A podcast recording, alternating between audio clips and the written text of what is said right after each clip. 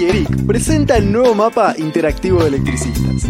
Si sos electricista, ahora podés llegar a más clientes. Y si necesitas uno, en el mapa interactivo vas a poder encontrar profesionales cerca de donde estés. Conocelo en ieric.org.ar por la seguridad eléctrica.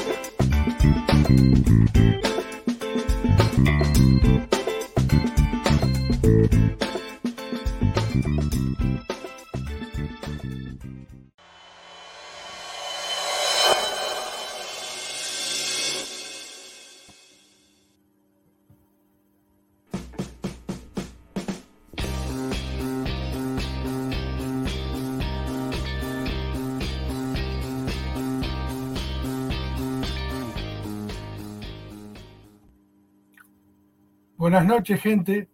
Bienvenidos a Conectados con Aguirre. Justo me estaba acomodando la cara, pero bueno, más de esto no podemos acomodar. Buenas noches para todos. Estamos aquí un nuevo viernes eh, frente a cámaras para recibirlo con el amigo Eduardo Di Pietro y con el amigo Manuel Sánchez. Eh, buenas noches, a ver si los van subiendo. Y también Hola, va a Dani. subir. Hola, ¿Cómo te va, Dani? Buenas noches. Buenas noches al país eléctrico que nos ve acá conectado con Eric. Manu, Buenas noches, Dani. Buenas noches, Edu. Buenas noches, colegas, amigos, camaradas eléctricos. Bienvenidos a esto que hemos llamado democráticamente Conectados con Ayeric. El de hoy, el episodio número 11 de la temporada número 2. Y volvemos a la quiniela, a ver si ganamos algo. El palito. mira. Mirá vos, mirá vos, qué grande. Tenemos un amigo eh, desde Misiones eh, que está detrás de Viene, cámara. empu- viene empujando de arriba, encima. Sí, sí, el amigo Guillermo Torlac. Buenas noches, Guille. No te escuchamos, Guille. Sal- sal- salió el micrófono, está calladito el micrófono. Eh, lo silenció Sergio, porque no lo. Eh, buenas dale, noches, Sergio, Sergio. habilitalo. Porque no le dijimos buenas noches. Sergio. A Capo. ver ahí. Está haciendo señas, pero no, no, no, no, no toma. eh, Eh, dice que anda bien, todo muy bien. Sí, ah, todo muy bien. hermoso. No lo escuchamos, Guillermo. No. Ya Bueno, lo vamos a solucionar ahí. Ya, ya lo vamos a solucionar. eh, buenas noches para todos. Estás Eh, muteado, Guillermo. hoy un viernes eh, medio raro, ¿no? Todos a las corridas, este, todo, todo medio difícil acá en Buenos Aires. Este, Así es. venía corriendo, llegué hace un momento de, de estar ahí a full. Se ve que eh, tiene el micrófono cerrado, Guille. Sí, no cuenta. Ahora Sí, ya, está ya lo va a configurar. ahora lo va a cerrar. ¿Ustedes cómo andan, amigos? Todo muy Bien. Terminando la semana, gracias a Dios. Pensábamos que no ibas a entrar hoy, que te estaba arreglando con el PSG ahí, ¿viste? Sí, El pase. Eh, Qué, qué corridas que hubo, ¿eh? Bueno, eh, un corte de, de energía en un, en Sí. un edificio. Me llamaron de urgencia, salí seis y media era. Y cuando estoy a mitad de camino, era una fase sola, después de sur hizo, la hizo completa y dijo no quiero darle energía a nadie, le cortó a todo el mundo. Y bueno, este, me dijeron volvemos, eh, cuando haya energía eléctrica te llamamos. Así que bueno, estamos esperando el llamado. Es lo nuestro, somos electricistas, ¿no? así es. así es. Es nuestro trabajo. Y viernes sin corrida no es viernes. Así que No, eh, mirá. acá, acá, este, Guillermo, tenés muteado el micrófono donde dice cámara micrófono, fíjate que lo tenés muteado. Ahí está, Ahí ahora. está, ¿Se escucha? ¿Se escucha? Ahí está. Perfectamente, Guillermo, Muy bien, bienvenido. muy bien. Bueno, se ve que Uy, está cerrada la frontera y no puedo comprar otro, entonces ya tenés que pagar nomás. ¿Qué va a hacer? Qué ¿Cómo barbaridad. estás, Guillermo? ¿Cómo les va? Un gusto estar con todos los colegas. Muy lindo. Eh, acá calor, frío, no se entiende nada. Estamos todos resfriados. Por suerte sin COVID, pero re bien, re bien. Espectacular. Muy bien, muy bien. Bienvenido. Una, una alegría escucharte. Este, ahí, ¿En qué localidad de Millón estás? Yo soy de Puerto Rico, eso queda mm, a mitad de provincia, sobre el río Paraná, donde se dobla. Y, y nada, aquí con la forma particular de vivir, de trabajar. Yo me dedico a la docencia, soy técnico electromecánico y bueno, eh, es todo un, tem- todo un tema cambiar la, la mentalidad de la gente, la cultura. pero lo estamos logrando, está, está muy lindo todo esto. Incluso hace poco, bueno, hablábamos con Dani y se comunicó un montón de gente aquí para ver si le podía dar una mano, para armar una nueva asociación, si podíamos ayudar a regular al municipio un poquito el tema de las instalaciones, luego de muchos incendios que están sucediendo. Mm. Y, y nada, eh, re bien, re bien, re bien. La verdad que estamos a full con eso, estoy trabajando en una cárcel incluso ahora. Tratá de quedarte adentro. Claro. Claro. Por la duda, pedí la llave. Claro. No, no, más vale, más vale. Los, alumnos querían que le enseñe a palear al lado del muro, pero no, eso no, no se hace. hacer el, el túnel, ¿no? Este, bien iluminado con lámparas LED. Tenemos unos Claro. cuantos colegas. ¿eh? Mirá, mirá los comentarios, una cantidad importante. ¿Querés leerlos, Sí, Manu? sí. Dale, dale, arrancamos. Eh, Osvaldo Carrera, socio, colega, colaborador de Ayeric desde Miramar, nos manda saludos, buenas noches. Javi Miranda, vamos plagas que ya es la hora, dice. Mauro Rosito, desde América, de la provincia de Buenos Aires. Mira, si hay un tipo que es buena gente, que es muy buen profesional y que, que está compenetrado con la causa, es Mauro. Le mando un abrazo gigante. Miguel Botegal, hola a todos. Gabriel Jesús Albornoz, que hoy está pachucho, anda un, poco, un poquito mal de la garganta, desde la Cámara de Electricista de Junín, le mandamos un abrazo, cuídate mucho. Gustavo Reñero, hola a todos, tanto tiempo. Walter Rectos Bustos, desde Treleu Chubut.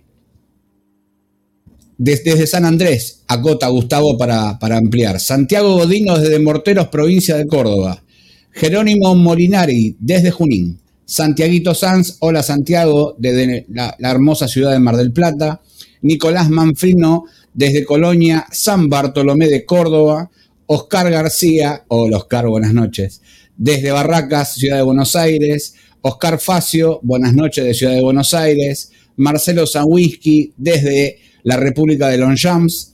Humberto Serafín Guzmán desde Quilmes para Toya. Eric dice buenas noches. Buenas noches, colega. Dice Gustavo Javier Cajal, desde Tres Isletas, Chaco. Toma mate. Hola, Gustavo.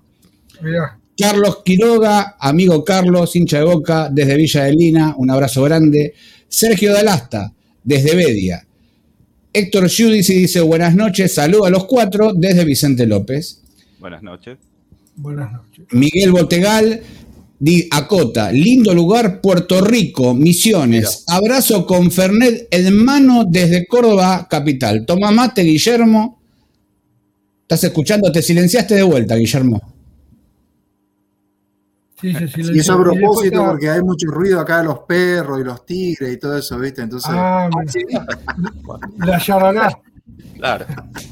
¿Te imaginas que son agarra un tigre ahí y sabe cómo explota el rating? Está el amigo Carlos Esteban Isikowski de Buenas noches, conectado desde Villa Urquiza.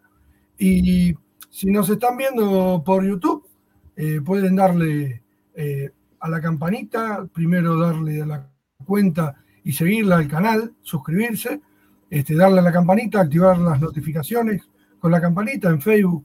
Le pueden dar me gusta a la cuenta de Ayeric y, o seguirla. Y también estamos en Spotify. Saludamos a los amigos que, que nos van a escuchar en Spotify también. Les mandamos un abrazo muy grande. Y qué sé yo. Vamos a contar algo que, que, en poquito tiempo se vienen unos premios para los socios de Ayeric. Estén atentos porque eh, tenemos un par de sorpresas para los socios.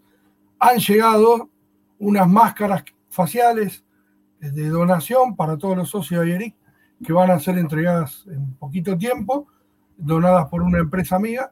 Y bueno, este, les vamos avisando a todos los socios que se le van a entregar.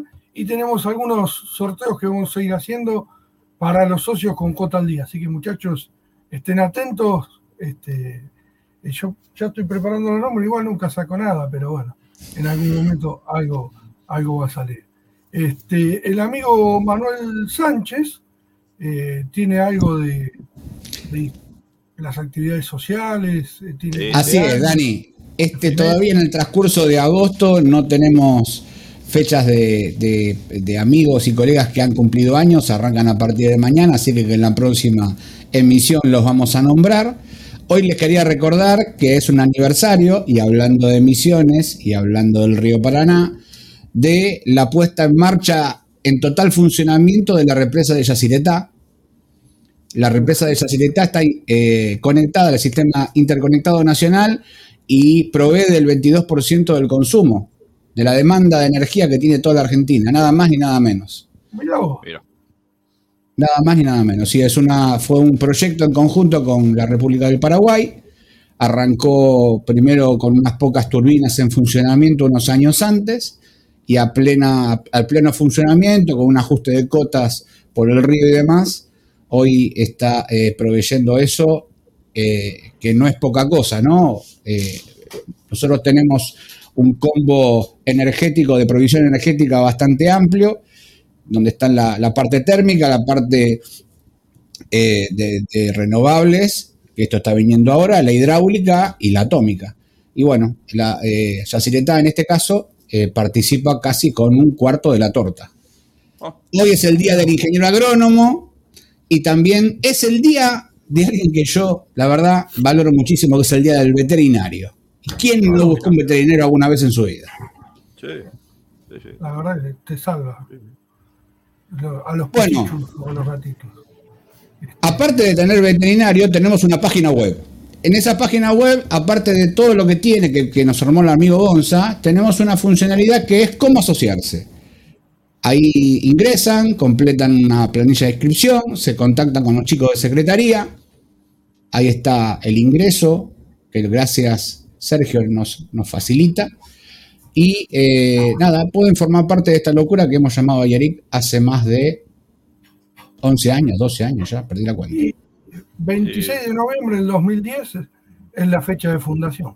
Bueno, 11 años. Vamos, vamos, por los 11 años. Así que. 10,5. Eh, así que para nosotros es un, honor, un placer, un orgullo recibirlos. Eh, tenemos una cuota social muy baja, 400 pesos, 3 chori o 2 chori, depende de dónde estén.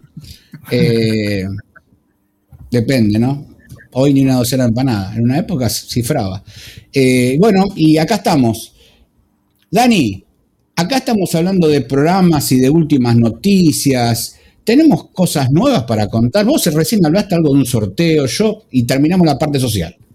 Sí, eh, a ver, eh, nosotros en la página web tenemos, eh, se hizo una refrescadita, un refresh, le dicen, y van a tener un link, si cuando entren en la página web, que va a decir últimas noticias. Ahí vamos a ir cargando todo lo que se va gestionando desde AERIC.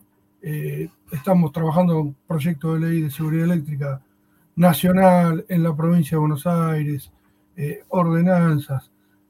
ayer o anteayer se comunicaron de A24 para, para hacer consultas sobre estos últimos incendios que hubo acá.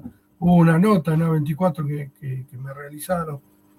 Eh, estamos cambiando un poco la página y van a encontrar también los programas como una especie de cartelera con los programas que se van a ir viniendo, los programas que, el de hoy, por ejemplo, el que va a estar en el día, y después los que se van viniendo para hacer ya más fácil eh, la visualización de, lo que se viene. ¿no?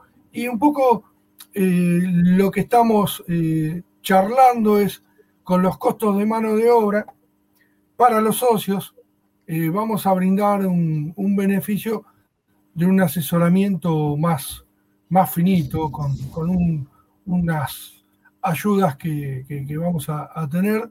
Este, cuando a veces nos preguntan los beneficios para los socios y no socios, bueno, hay mucho de asesoramiento, consultas técnicas, a lo cual vamos dando una mano.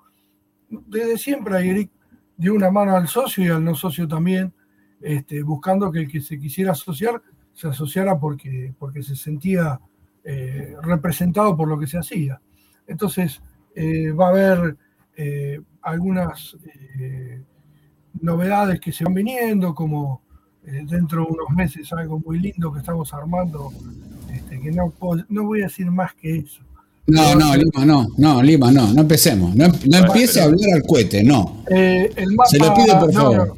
no, no no voy a decir más nada. No, no, guarda el, secreto, Dani, guardalo. Y ahí empieza a decir. Sí, sí, sí, sí. El mapa, el mapa de instaladores electricistas también va a tener algunos cambios. Ya por el tema de la pandemia, como algunos eh, lugares ya se están liberando, la idea y ya han pedido algunos socios eh, una reunión por el mapa porque se había abierto a no socios por la pandemia. Bueno, hay socios que están solicitando reunirse para evaluar si otra vez se hace para socios o si se les da algo más, porque lo que estamos viendo es por ahí que haya en el mapa este, que sea de libre entrada, pero que los que son socios tengan acceso, por ejemplo, a un descuento en un comercio de la zona, este, eh, descuento en materiales o, que tengan acceso a otras. A, ver, el, que se vaya eh, eh, sumando como socio, que tenga, ya sea socio, lo que va a tener acceso a poner por ahí un currículum, a poner más datos, a ah. ofrecer otro tipo de, La idea, Dani, te ayudo. La idea es, en el corto plazo, dinamizar el mapa y, dar eh, herramientas para los muchachos que forman parte del grupo Ayeric eh, y tener acceso a, comercios del ramo con beneficios reales y, constantes, o sea, permanentes, no que sean ocasionales, el asesoramiento del grupo técnico que tiene Ayeric, que es muy rico, en todos los ámbitos. Gracias a Dios tenemos un, capital técnico que, nos enorgullece y que nos acompaña siempre. Y bueno, de eso se trata. Es tratar de dar más herramientas y más cosas a la gente que se sume. Así que, gente, la página web está a disposición y los invitamos a sumártese a esta locura. Sí, ahí la está subiendo Sergio.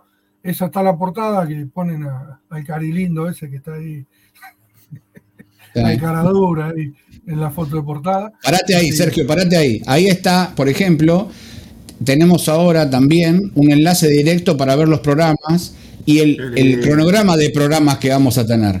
Eh, estamos tratando de dinamizar la página a fin de que toda la información quede centralizada en ese, en ese portal.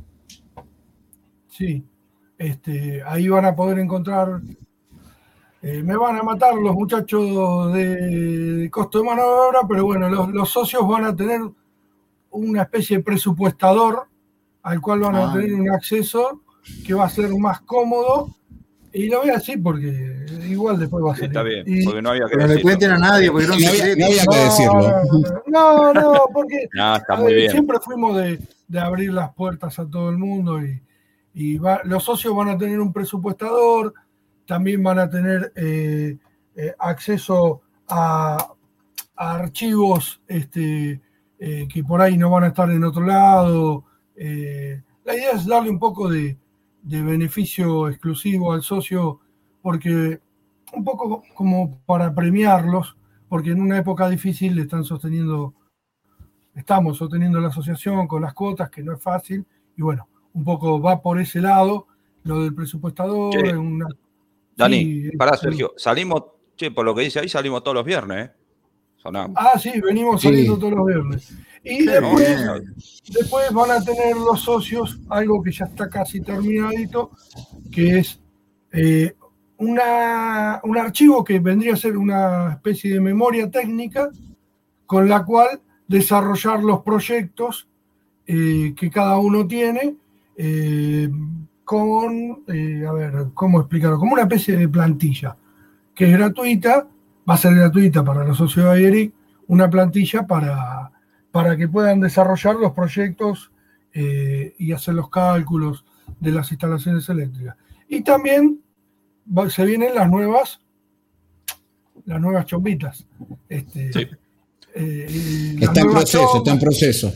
Estamos esperando que nos entreguen la primera partida. Chombas va a haber chalequito ya, así que, eh, bueno, muchachos, eh, tenemos que ir a, la parte de institucionales, que ya tenemos a la invitada eh, que vamos a recibir ahora. Guille, este, hubo un contingente de Ayeric que anduvo cerca en la Mesopotamia, fueron, este, y vamos a, a darle entrada este, a Sabrina. Buenas noches, Sabrina Vielat.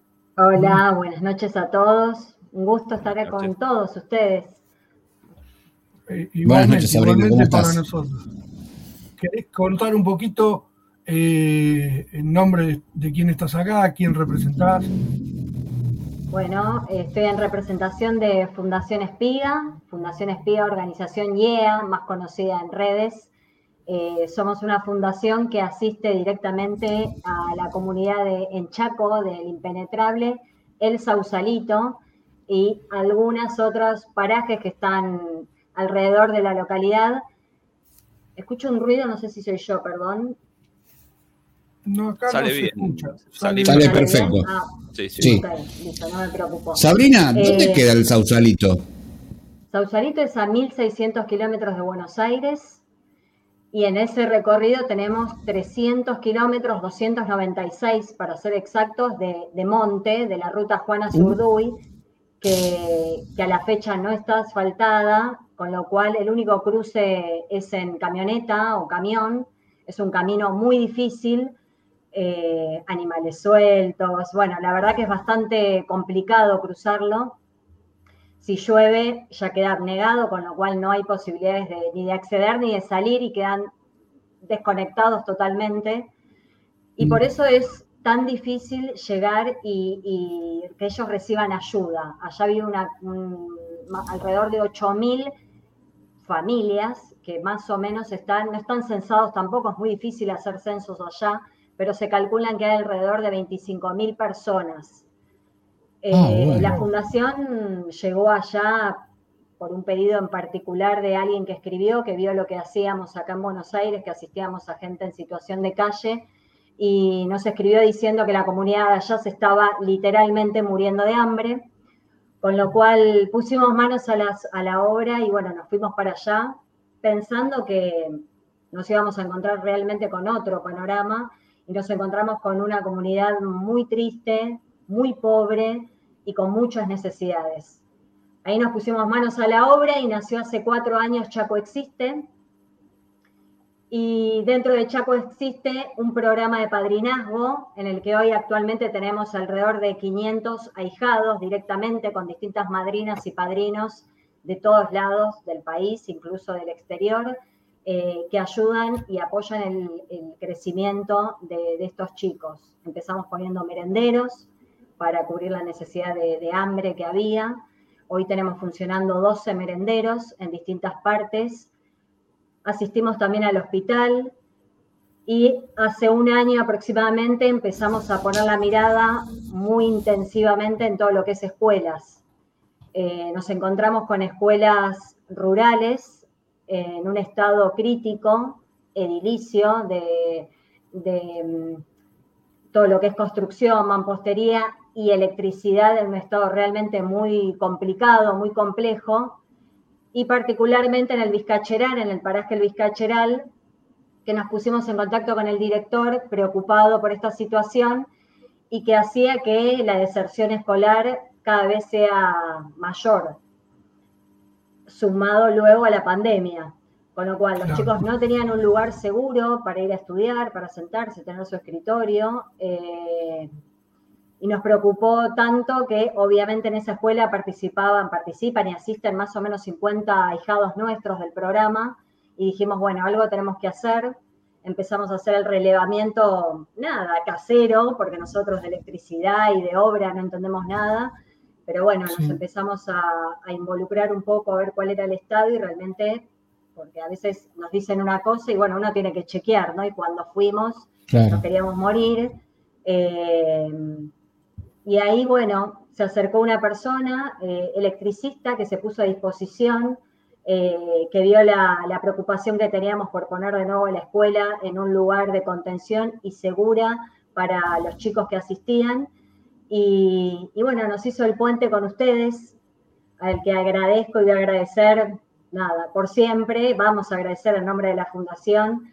Eh, nos puso en contacto con Daniel Lima, y sinceramente nunca pensamos que iba a tener eh, nada, la, la apertura a escuchar y a leer nuestro proyecto y a confiar en nosotros eh, en esta preocupación que tenemos de poner a la escuela a funcionar de nuevo con todo lo que los chicos se merecen. Es una escuela que tiene capacidad para 180 alumnos y hoy solo van 60 eh, Mm. por las condiciones que tiene.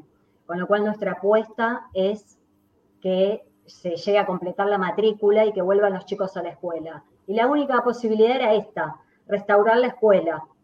Y ahí, bueno, empezamos un proyecto eh, en, este, en este tiempo con AIERIC, con AEA y con un montón de empresas que se van sumando a esto y la, la verdad que va, va a ser fantástico. O sea, allá hay cosas básicas que no hay, que nosotros acá mm. tenemos muy fácil la llegada. Acá, no, sé, nos salta una térmica, llamamos al, electricista enseguida o conseguimos tal cosa y vamos allá a la vuelta. acá la vuelta, bueno, allá no hay nada de todo eso. La realidad es que ellos no tienen ni agua en muchos de los lugares, con lo cual, partiendo de esa base, eh, contar con un proyecto de esta naturaleza como los que estamos haciendo junto a ustedes es para nosotros un placer enorme y para la comunidad va a ser un impacto positivo eh, inolvidable y un, antes y un después para toda esa comunidad. Dar la escuela, restaurarla y, en, funcionamiento de nuevo.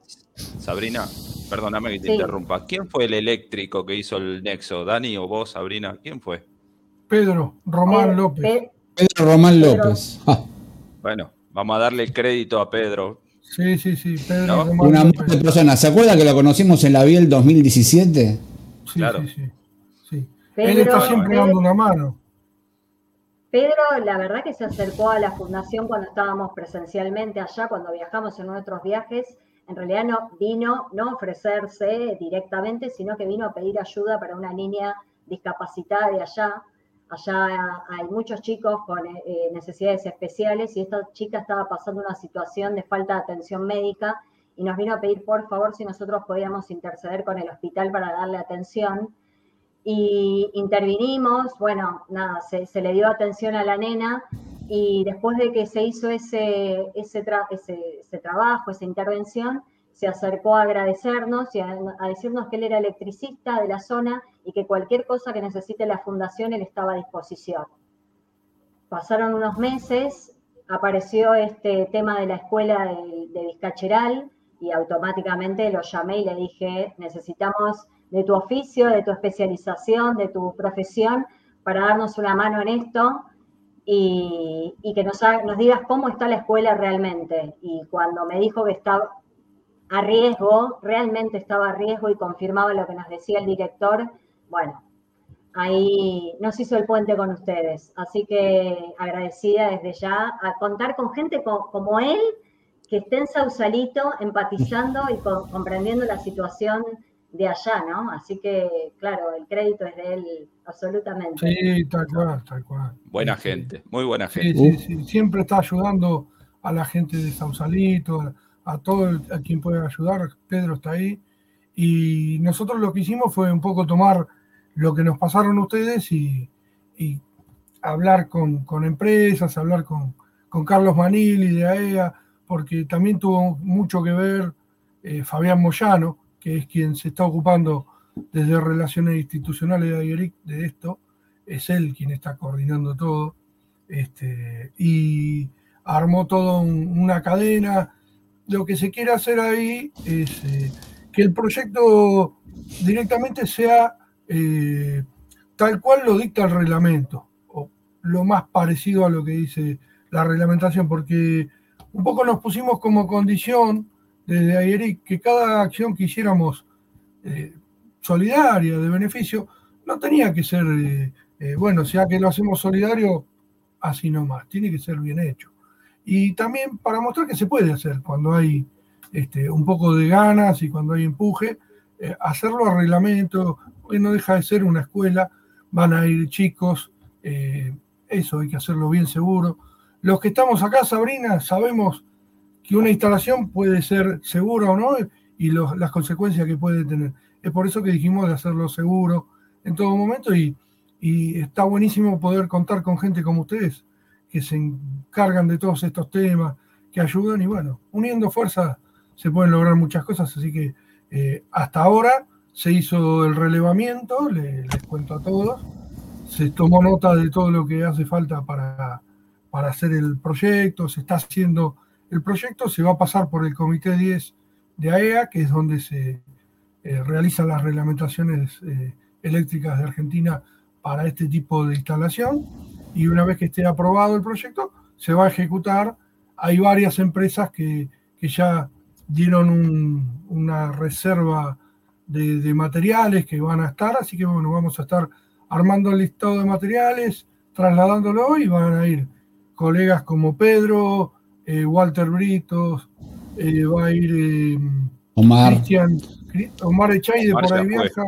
Cristian, sí, viajó Omar Echaide, un socio de Eric que también eh, él está trabajando mucho en esto, el proyecto lo está haciendo él y hay que mencionarlo.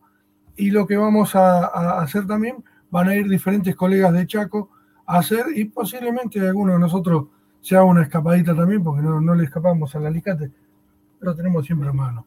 Así que este, eh, así que alguno de nosotros va a estar allá. Es más, después te cuento, Sabrina, que lo, después que lo anunciamos en el programa anterior, eh, se me comunicaron colegas con nosotros ofreciendo hasta paneles fotovoltaicos.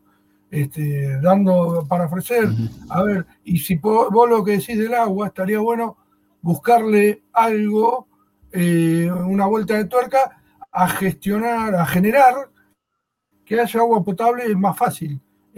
hay métodos que hay que buscar eh, la forma, pero eh, ya, ya me pongo en campaña a ver qué podemos hacer. Así que eh, estamos muy contentos, nosotros esto nos encanta hacerlo y, y los felicitamos por toda la iniciativa que tienen ustedes desde la Fundación.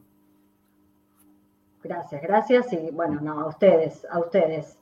Que, como dijo Omar, va, va, a estar más de día de noche que de día. la verdad que están haciendo un trabajo eh, genial, o sea, tener luz en la escuela al nivel que va a tener, hoy hay una lamparita, o sea, la, nada, la verdad que se pueden pensar talleres luego de la escuela, se pueden pensar tantas cosas, podemos pensar mucho, la, escuela está eh, abierta para toda la comunidad y en estas condiciones lo va a estar mucho más, con lo cual podemos pensar muchas cosas teniendo una escuela segura eh, y en condiciones para, todos. Así es. Incluso eh, buscando estos temas de, que, puedan tener el agua potable, se pueden hacer, no sé si talleres con los chicos, pero se pueden hacer actividades que, que, les llevemos este, eh, técnicamente formas de, tener agua, de, procesar alimentos y, y un montón de cosas que ellos podrían, eh, les hace falta, ya les hace falta alimento, pero si uno le puede dar ideas y, proyectos, podemos hacer muchas cosas juntos. Así que te queremos agradecer mucho a vos, a la Fundación, por, por habernos eh, contactado y por estar siempre haciendo mucho por, por la gente, ¿no? Y, te agradecemos haber aceptado venir al programa.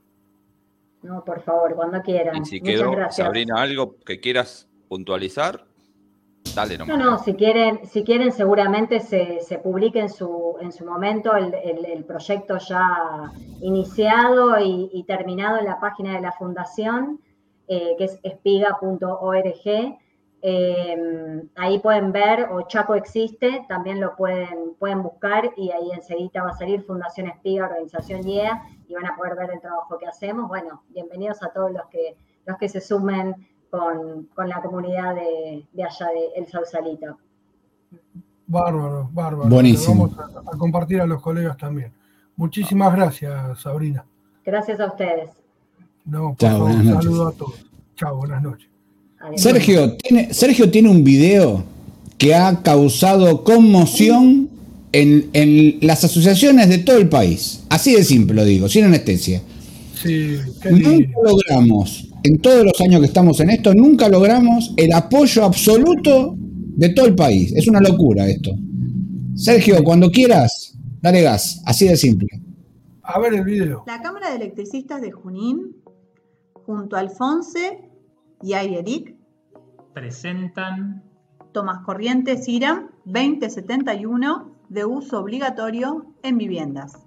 Estos tomacorrientes nos permiten la conexión únicamente de estas fichas, IRAM 2063 e IRAM 2073. Mantenemos la seguridad en la utilización de los dispositivos y artefactos clase 1 y clase 2. La normativa de viviendas de AEA menciona la utilización obligatoria de toma corriente más pantalla protectora. ¿Y cuándo es necesaria la pantalla protectora? En todos los tomacorrientes que están por debajo de los 90 centímetros del nivel del piso terminado. ¿Cómo instalarlo? Fase, neutro y tierra. La suma de tomacorriente y ficha normalizado, el sistema de puesta a tierra, termomagnética, diferencial, nos dan seguridad para la utilización de artefactos y electrodomésticos. Ejemplos de artefactos clase 1 y clase 2.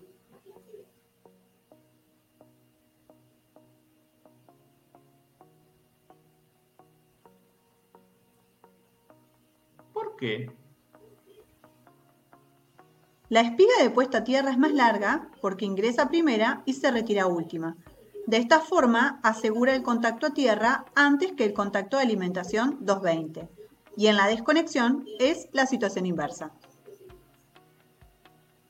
Nos asegura la polaridad. Está prohibida la comercialización de tomas biuso o binorma. Recordemos que AEA establece taxativamente la obligatoriedad del uso de los tomas IRAM 2071. ¿Por qué los tomas binorma biuso representan un peligro y potencial riesgo? Porque permiten la inserción de fichas de pernos redondos. Se elimina el contacto con el conductor más importante, lo que representa perder seguridad. ¿Cuándo se daría esto? Por ejemplo, un lavarropas, que es un artefacto clase 1, que presenta una pérdida de aislación en sus componentes eléctricos, no tiene forma de fugar a tierra su falla para generar el disparo del diferencial, por lo cual queda a potencial 220 voltios esperando descargar con el primer contacto a tierra, que podría ser vos. Y en segundo lugar, la pérdida de polaridad, básico y fundamental para una utilización segura de los dispositivos. Cámara de Electricistas de Junín, El Fonse y Ayeric trabajando juntos por la seguridad eléctrica.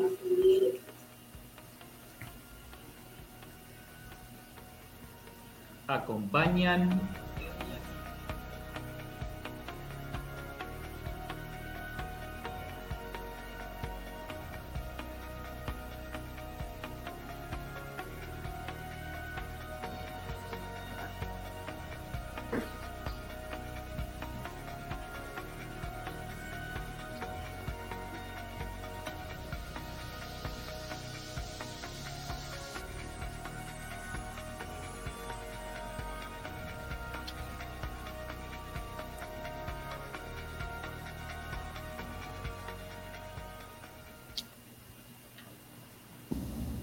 Qué bueno. ¿Qué tal, eh?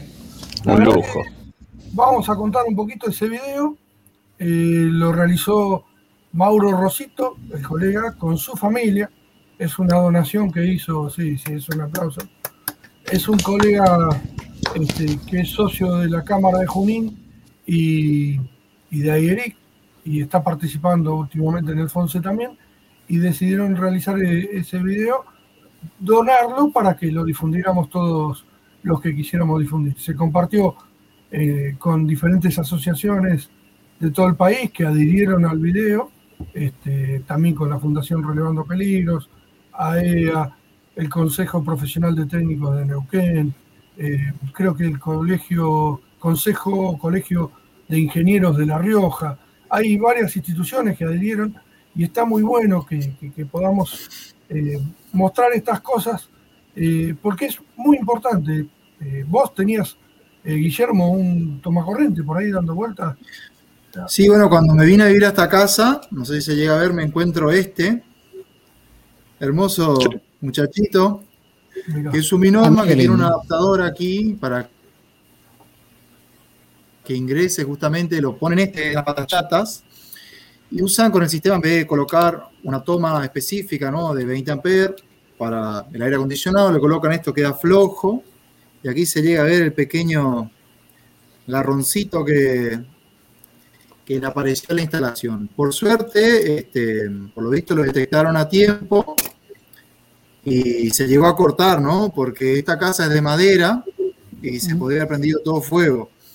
Algo muy divertido que, que no pasa acá es que la gente se lo toma muy normal, justamente porque, por ejemplo, esto que tengo aquí es un cargador de celular, ¿sí? llegan a ver la formita, la patita redonda, y este desnivel que se ve aquí en este momento, esta especie de hexágono, es algo que se empezó a utilizar hace un tiempo en Brasil, ¿no? Claro, reglamentario con ello. Esto está como un centímetro o dos hacia adentro, y ahí no usan las patitas cruzadas, entonces, algo como le explico a mi alumno que es muy complicado siempre que de Santa Catarina hasta Juan, Paraguay son todos parientes, entonces por ahí cuesta a la gente adaptarse al sistema argentino.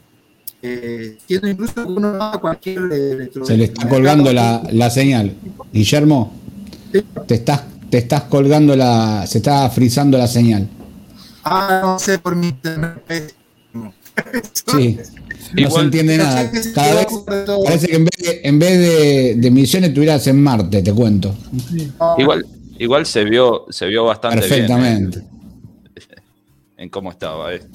Perfectamente, perfectamente. Muchas, mu- muchas gracias, Guillermo, por el aporte. Así es. Bueno, ahora avanzamos con la temática. ¿Y qué temática que tenemos hoy? ¿eh? ¿Y qué temática? Y qué temática. Mirá, Mirá ahí apareció. Y así, sin escala, sin escala. Buenas noches, ¿Cómo ingeniero están? Juan Carlos Moyo. Y permítame presentarlo, ingeniero. Buenas noches. Buenas noches. Este señor que tenemos adelante, nuestro que tenemos el placer de que comparta este espacio, es ingeniero electrónico. Participó en la Universidad de la Marina Mercante para tener ese, ese título. Hace 30, nada más que 33 años que forma parte del INTI, dirigiendo el INTI en la parte de eh, Juan Carlos. Industria 4.0 ahora. La Mirá nueva vos. revolución industrial. Nada más ni nada menos. Es profesor de la Universidad Nacional de San Martín, es profesor del Instituto Universitario de la Policía Federal Argentina, entre otras cosas, porque nada, el currículum es bastante largo y no voy a estar toda la noche hablando de Juan Carlos, porque lo interesa que Juan Carlos hable, no que hable yo. Sí, Claro. Profe del, profe del huergo. Profe del Huergo. sí, No sé sí. cuándo duerme, pero Eh, demasiado. sí, sí. Y bueno, y interesante, viste que decís que soy profe en- en la Universidad de San Martín, doy automatización y electrotecnia. ¿eh? Así que. Vamos. Sí, sí, Bueno. sí, sí.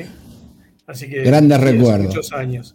Che, quería, después de que estuvo hablando eh, Sabrina, eh, por el tema del agua, quería ofrecerles que podemos ayudar desde el INTI con el tema del agua. Hicimos un desarrollo de potabilización muy económico, muy sencillo, donde la gente lo puede usar, implementar, y lo puede implementar. Y con eso hicimos un, un tema bastante, en la zona esa hay mucho arsénico. Entonces, eh, muy importante. Bueno, la mayoría del suelo argentino, las napas nuestras tienen arsénico, ¿sí? Ahora el código alimentario varía un poco el valor, pero lamentablemente tenemos arsénico porque hay mucho vegetal, ¿no es cierto?, en el lecho. Y eso produce y genera bastante arsénico. Y entonces, a raíz de, de- del arsénico, hicimos un, desarrollamos un equipo muy económico, muy fácil, con tachos, re sencillo, con unas canillas, un filtrado también muy, muy simple, donde ah, logramos abatir muy, muy bien el arsénico, ¿sí? Así se puede tornar potable el agua y la gente, bueno, puede disfrutar de ella. Así que bueno, les ofrezco Sí, lo que necesiten, estoy a disposición para darles una mano con eso, porque realmente hay que ayudar, es, es necesario que estemos presentes y ayudemos, ¿no? Sí. Muchas gracias, Juan Carlos. Muchas gracias. Muchísimas gracias. sí, es muy importante. Ya incluso que- le está tomando nota Fabián Moyano que está escuchando y está viendo Sí. el programa. Sí. Ahora, vos fíjate qué, dinámico que es esto, que cuando se juntan las voluntades, las soluciones aparecen, ¿eh? no hay vuelta de hoja. Buenísimo, bueno, gracias. No, gracias a vos. No, está bueno porque así ayudamos, difundimos y, podemos hacer que mucha gente pueda combatir o abatir el, el, arsénico que es bastante peligroso, ¿no es cierto?, en agua. Bueno, lamentablemente toda la Argentina tiene arsénico, en algunos sectores hay muchísima más cantidad de arsénico. Pero bueno, hoy por suerte nosotros hemos hecho un estudio de agua de mesa hace bastante tiempo, de lo cual tuvimos bastante problema, les digo, porque tomamos muestra de los supermercados y, la reglamentación estipula que el agua de mesa puede tener más arsénico que el agua que tenemos en la canilla. ¿Puede? No, te puedo creer. Sí, por, qué? Porque el agua, el agua de mesa, el agua de mesa es uso casual. Cada vez que Juan el programa, yo no lo puedo creer. Ahora ni agua podemos tomar. yo no lo puedo creer esto.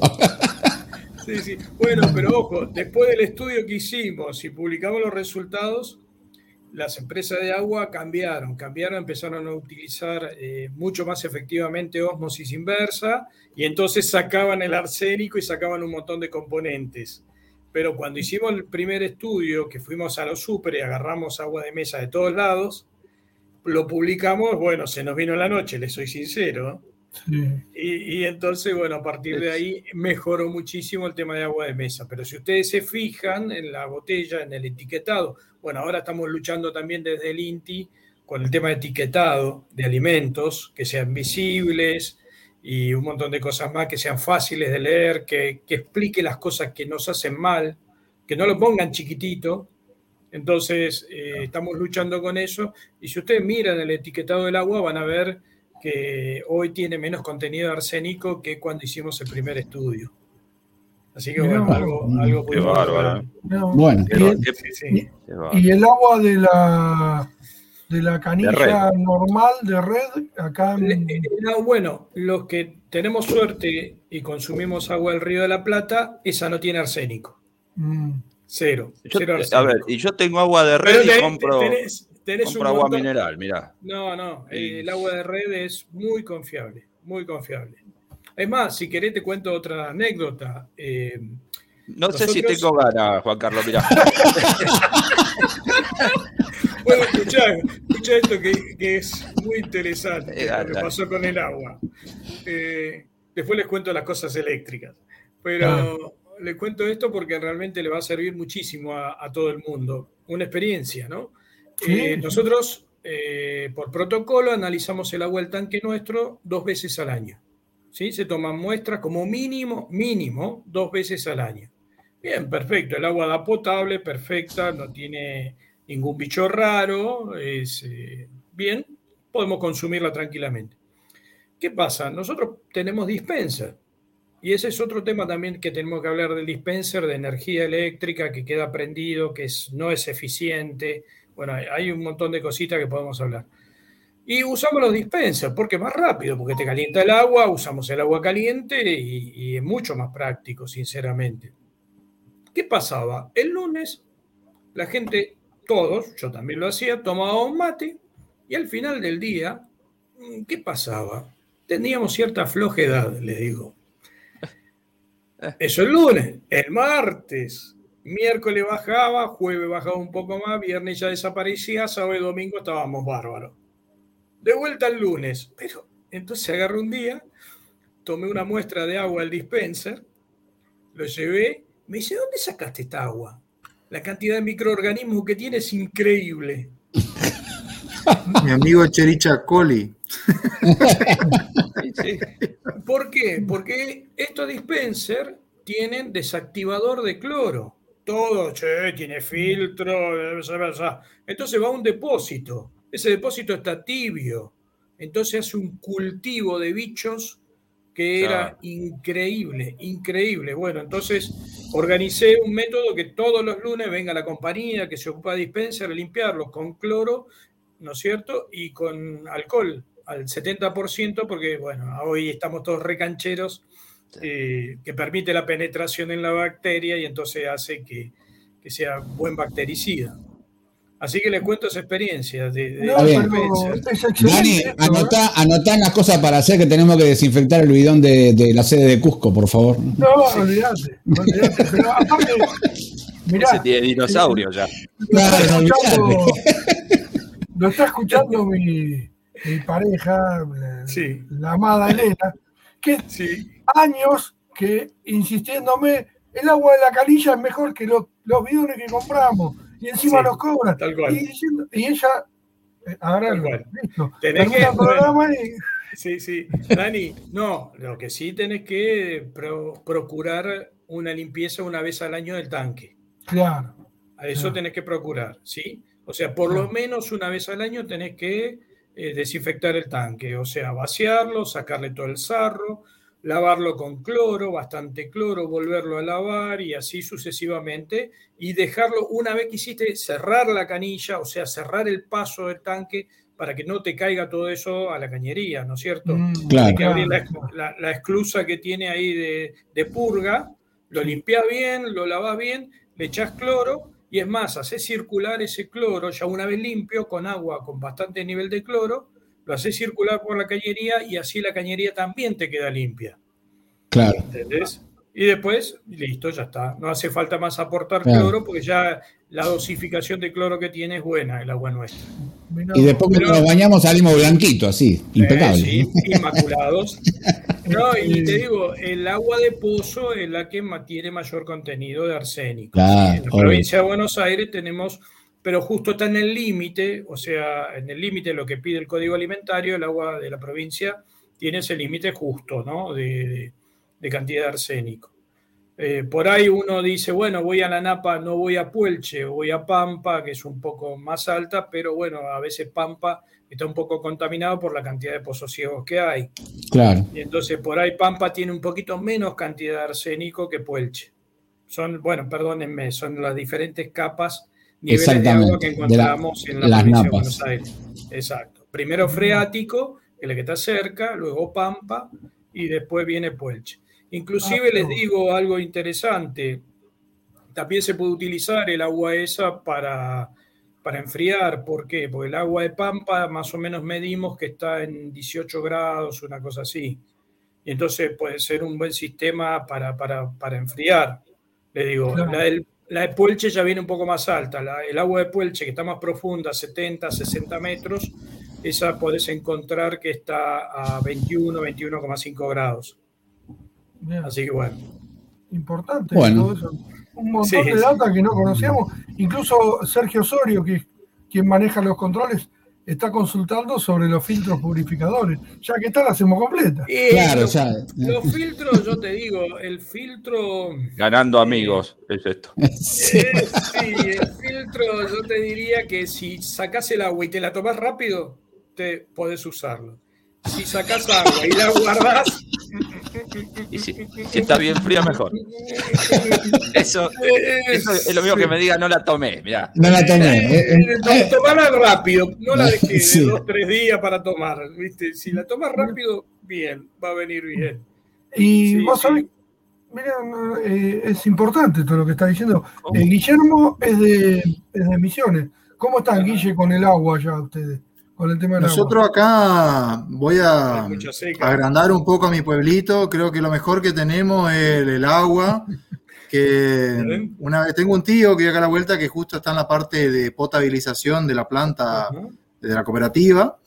Y una vez estábamos en, en un almuerzo familiar, mira la etiqueta de una soda y dice, lo único que perdemos con este agua es que la nuestra es un poco más turbia.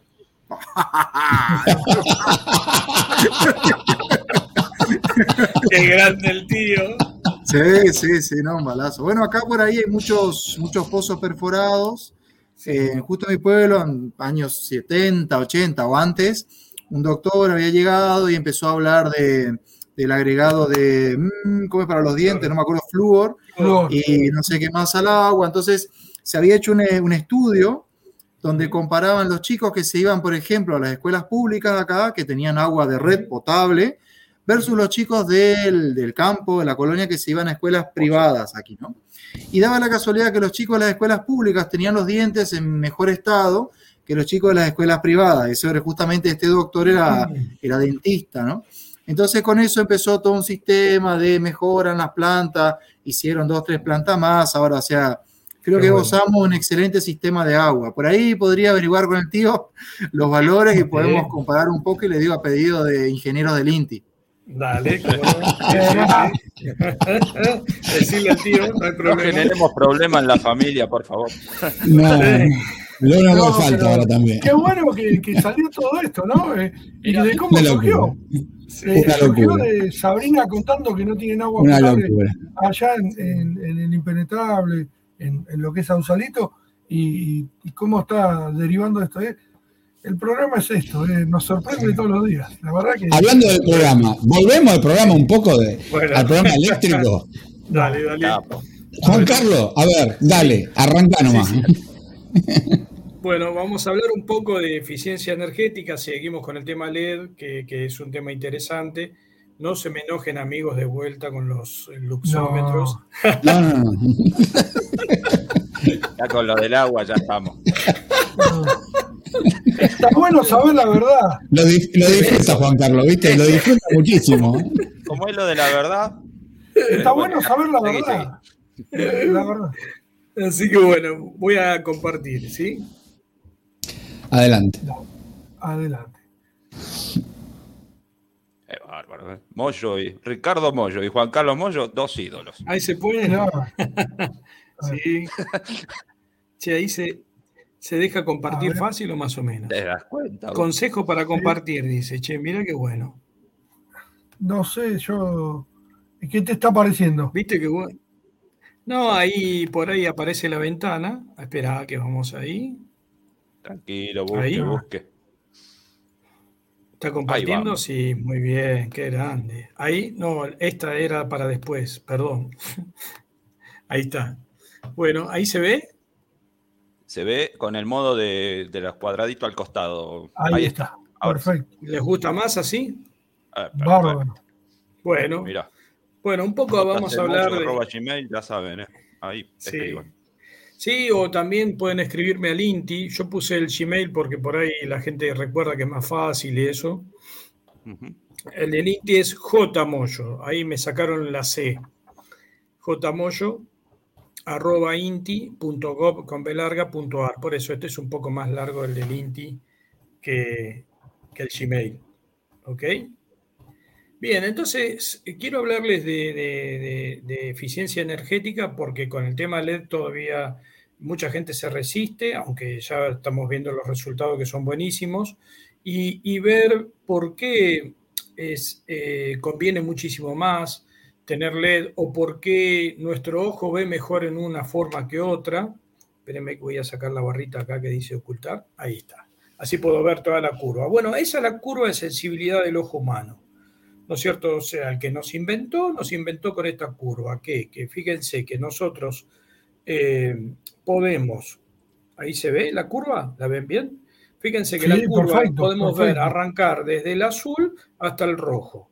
Hoy con el tema de COVID, que, está de moda, por eso también un poco quiero hablar de, esto, de la curva esta, porque con el tema COVID está muy de moda utilizar las lámparas UV, que tienen una longitud de onda menor a la que nosotros vemos, o sea, 254 nanosmetros. Esa longitud de onda se ha demostrado que es bactericida, que puede matar los bichos. Aunque este es un virus, también eh, puede matarlo. Hay una curva de exposición, si quieren también podemos hablar de ella, pues estuve trabajando en el tema de aplicación de UV para, para esterilizar o matar eh, bichos en superficie. Y a veces yo insisto con esto, la gente cree que porque, bueno, pongo el tubo este de UV y voy a matar el bicho. Recuerden que es lo mismo que tomar sol. O sea, si yo tomo sol de frente, la espalda no me la quemo. Entonces la gente expone las cosas eh, o usan esas cajitas para matar bichos y, el UV lo tienen en la parte superior y lo que queda de abajo y los laterales eso sigue teniendo bichos, porque el UV no llegó. Insisto, es como cuando tomo sol. Si tomo sol eh, tapado, no me bronceo nada. Si to- me saco la ropa tomo sol, me quemo de frente o de la parte que expuse. Claro. No es que eh, todo va a ser bactericida, eso es lo que tenemos que aprender.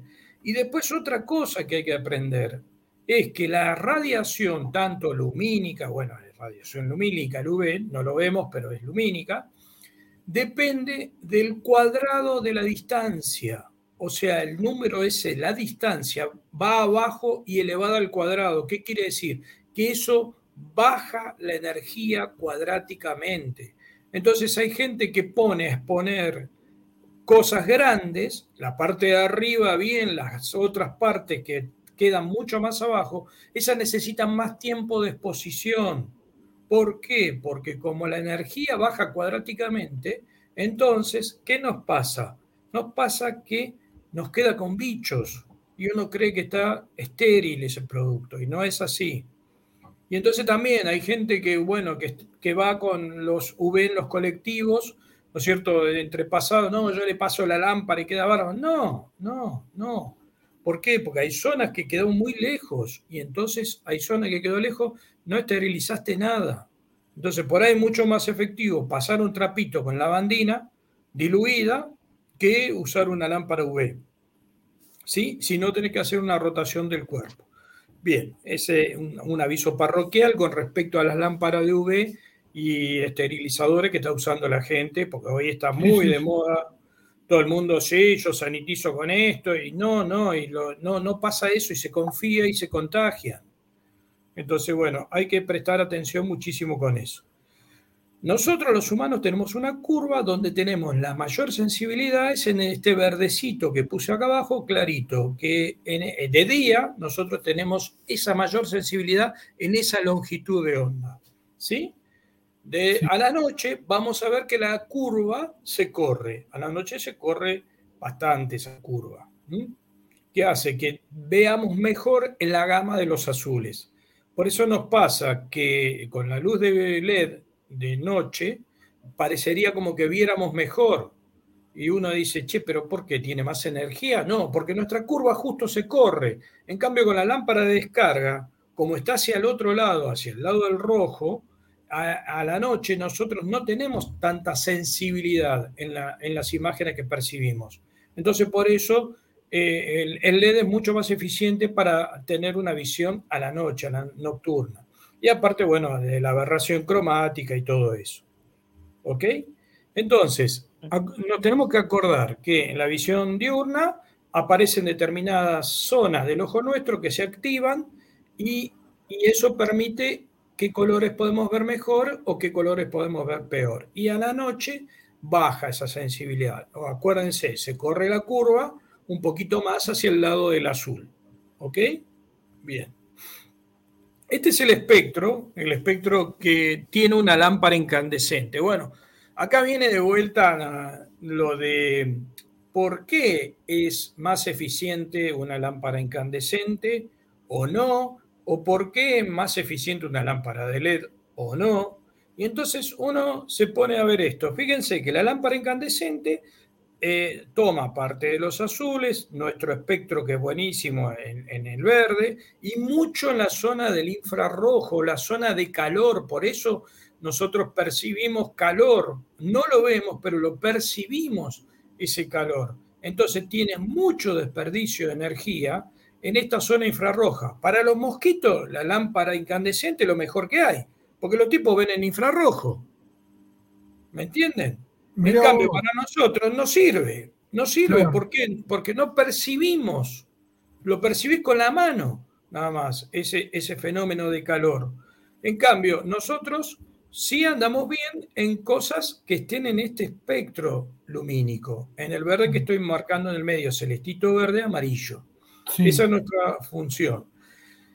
La lámpara incandescente, eso les pido perdóneme que le pongo iluminante tipo A. ¿Por qué? Porque la normativa, cuando habla de calibración de instrumentos lumínicos, habla de iluminante tipo A. ¿Qué es el iluminante tipo A? Bueno, es este tipo de iluminante, el incandescente, que da ese tipo de temperatura, de color de la luz que emite.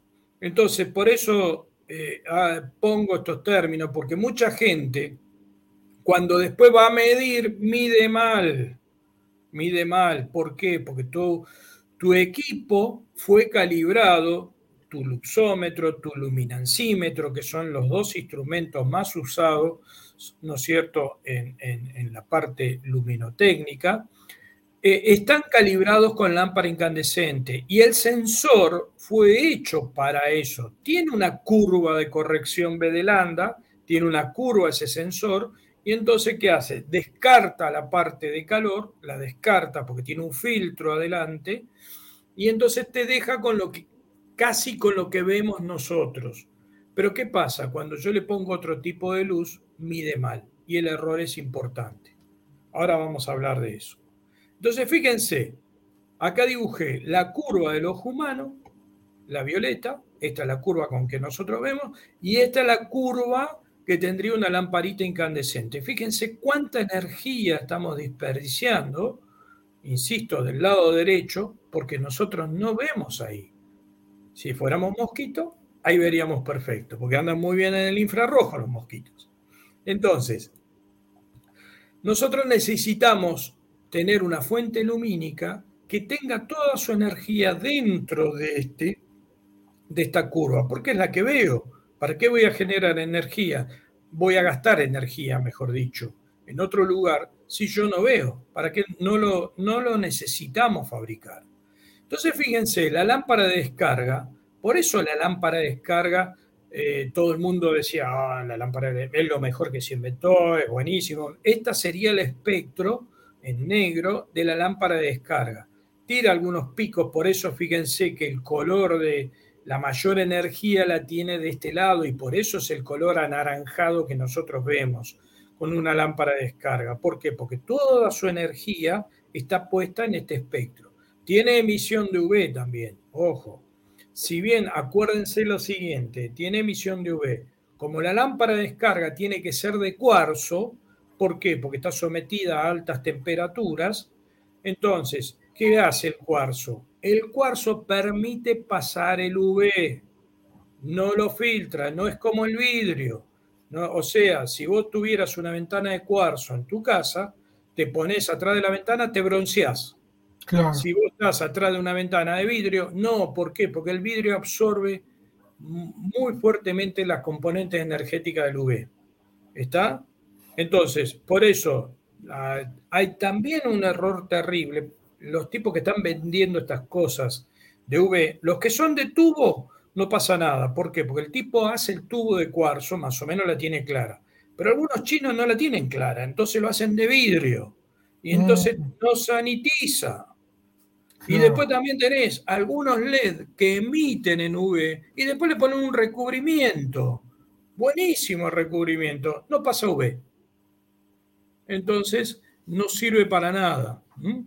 ¿Ok? Sí, sí, eh, sí, Vieron que hablábamos de las, eh, estos eh, equipos que te dan agua, el dispenser. Bueno, algunos dispenser vienen con un tubito de UV, así que ojos, no los tengan destapados, por favor. ¿Por qué? Porque el UV produce daños muy fuertes en el ojo en la parte, en la parte exterior del ojo y en la piel, genera cáncer. ¿sí? Mm. Entonces, eh, hay que tener cuidado con el UV, no, no, no podemos, eh, hay gente que sanitiza o manda a otra gente a sanitizar y no tiene los anteojos de filtro de UV y, con las manos al aire libre, sin guantes y sin protector facial y entonces son futuros problemas de cáncer de piel que puede llegar a tener. Entonces hay que tener cuidado con estas cosas, ¿sí? Porque son peligrosas, son, son muy peligrosas. Bien. Entonces, estas lámparas tienen emisión, tienen emisión de UV, ¿sí? También tiene una pequeña fuga de UV, dependiendo del arco voltaico que se genera y todo eso, para la producción de, de ionización de la lámpara y la emisión que tiene porque se produce por avalancha y bueno, entonces eso hace de que eh, tenga emisión. Entonces, ¿entienden por qué es eficiente una lámpara de descarga? ¿Por qué? Porque está mucha energía en el espectro que el ojo humano ve. En cambio, voy a insistir, en la de incandescente, no, fíjense que hay más energía en la parte que nosotros no vemos que en la parte que vemos. Claro. Entonces, eso hace que, que, juegue que este sistema de lámpara, muy linda la temperatura de color, la reproducción cromática también buena, pero es ineficiente para el humano. Bien, y esto es una curva de LED. Así es como funciona un LED. Que también quiero eh, resaltar esto porque el LED realmente es un gran invento. Ganó el premio Nobel el japonés que lo desarrolló. El que ah. hizo, puso materiales, puso materiales que emiten en esta longitud de onda, en 380 más o menos nanómetros. O sea, toda la energía de un LED está puesta en ese punto. Y ustedes me dicen, pero ¿y para? ¿Y cómo hace para que yo vea si toda la energía está en el punto azul y en un punto muy activo? ¿Cómo hacemos para, para reproducir esto? Bueno, ¿qué se le ponen? Elementos como el tubo fluorescente, elementos fotosensibles. Son elementos que se activan, emiten luz cuando yo le disparo con este pico de 380 nanómetros. Y entonces, por eso la eficiencia del LED, porque lo único que hace, ¿qué es lo que hace el tipo? Emite un solo pulso. Perfecto, no gasta energía en generar más pulso. Después yo le pongo un recubrimiento y lo que logro es conseguir el espectro donde el humano ve. Y fíjense que el desperdicio es bajo, esta parte derecha de la curva. Pero ¿qué hay que tener en cuenta con esto? Nosotros hemos adquirido ahora en el INTI un, un instrumento nuevo que lo que hacemos, medir el riesgo fotobiológico se llama. ¿Por qué? Tenemos que descartar, porque cuando eh, yo produzco esta energía, esta energía si sale es mala para el humano, es mala para los ojos del humano. Y, hay algunos trabajos que hablan que produce problemas eh, en, en, la cabeza de cada uno, hay gente que es más sensible, menos sensible, producen maculopatía, fobia, bueno, hay un montón de fenómenos que, miren, los japoneses inventaron esto y los japoneses fueron los que más escribieron sobre los efectos de este pulso. Bueno, lo que se hace con este pulso hoy, se le pone un recubrimiento al LED que no sale, no es emitido. Entonces tiene que tener un muy bajo nivel de emisión. Entonces nosotros hoy tenemos un instrumento moderno, nuevo, que lo que hacemos es medir el riesgo fotobiológico, medir cuánto valor esto está en el aire expuesto para la gente y está establecido en una norma de cuánto tiene que ser la producción de este valor. Entonces, hoy nosotros contamos con esta tecnología, podemos verla y bueno, podemos inclusive, fíjense, describir perfectamente el espectro del LED o de cualquier otra lámpara. ¿Se va entendiendo? Sí, eh, se me ocurre, se me ocurre que, viste, cuando se tenga que hacer el estudio de, niveles de iluminación y vamos a tener que poner un ítem que dice no produce qué efecto fotobiológico. fotobiológico, sí señor. Sí, sí. Pero fíjense que hoy no es aquel, nosotros a cuáles se las medimos riesgo fotobiológico. Saben que lámparas a la de alumbrado público, porque lo escribimos en la norma. Nosotros en la norma pusimos que riesgo fotobiológico tiene que ser en tantos valor ¿Y, en dónde? En alumbrado público. Y en la lámpara doméstica, que uno la tiene más cerca, ¿saben que no se mide la lámpara doméstica? Es medición voluntaria, si querés. Entonces no vino nadie nunca a traerme lamparitas para poder ensayar a ver el riesgo fotobiológico que tiene. Nadie, nadie trajo. Ni temperatura de color, ni nada. Juan Carlos. Porque, sí. No, a ver, ¿puedo apelar a que desconocen? Eh, puede ser, sí, puede ser. Yo la verdad, o sea, porque está bien, eh, vos sos el Inti, ni más ni menos, pero... Sí, Está bien, pero a ver, yo hago una pregunta de, mi ignorancia. Sí. Eh, un, gran porcentaje de todas esas lámparas que usamos en nuestras casas vienen procedentes de otros países. El grueso viene procedente. Bueno, y ahí no hay un equivalente al INTI nuestro en otros países y hace y, realizan ese tipo de controles y hacen, no sé, eh, a ver, ¿hay alguna norma que, como vos dijiste, que tiene, que tiene que existir esa información en el envase del producto? Sí, Sí, por ejemplo, mira, me tuve la suerte de, poder ir a China. Me invitó el gobierno chino. Eh, bueno, ahora les, les iba a contar. Nosotros desarrollamos junto con la Cámara de Industria Electrónica y Luminotécnica, CADIEL, el sistema de telegestión de alumbrado público de código abierto. Y realmente fue un desarrollo muy bueno, muy lindo, y el gobierno chino me invitó para que explique cómo funcionaba esto. Y entonces me llevó a ver un montón de industria de luminotecnia. Y estuve en el INTI chino, que se dedica a la parte luminotécnica, te digo que es una locura. Ahí estaba el premio Nobel de física, lo tenían ellos ahí. No, sí, sí, sí, sí, es, la verdad que eh, te, morís y, uno dice, pará, y los desarrollos de los LED son de Alemania, son de Estados Unidos. No, chicos. Los grandes LED que vi y que tienen una eficiencia de 200, 220 lúmenes watt, estaban haciéndolo los chinos, donde cambiaban la configuración, la puesta, vi los microscopios, vi cómo dopaban, eh, realmente fue formidable. Para mí fue un sueño estar ahí porque no creí, le soy sincero. Siempre uno tiene la imagen, no, el producto chino es malo. No, no, no, no, no. no. Lamentablemente algunos importadores compran lo que es malo, pero tienen mucha tecnología muy, muy buena. Ellos les, miren, proveedores de LED mundiales importantes son Cree, Edison, saben dónde se desarrollan y se producen en ese laboratorio, en ese INTI chino. Yo no lo podía creer, no lo podía creer, digo, eh, realmente. Y bueno, y, entonces tuve el, gusto de poder conocer las plantas y vi unas, eh, fui a una fábrica y unos blister espectaculares, era más caro el blister que la luminaria y con especificaciones técnicas. Che, muchacho, ¿dónde va esto? Alemania, me dice el chino. Ah, mira. Y esta, Suiza, Ah, y le pones y le pones la cantidad de radiación que emite. Sí, por supuesto. Como diciéndome, ¿cómo no lo voy a poner? Para, para, ¿y esta, ¿y esta dónde van? Y esta el resto del mundo. Claro, mostrame lo que va a Argentina. Claro. No, pero... veía lo que iba al resto del mundo y decís, no, bueno, pero es lo que piden ustedes, yo satisfago al cliente. Me dice el tipo, vos me querés comprar esto, yo te vendo esto, vos me querés comprar esto otro, yo te vendo esto otro. Mm.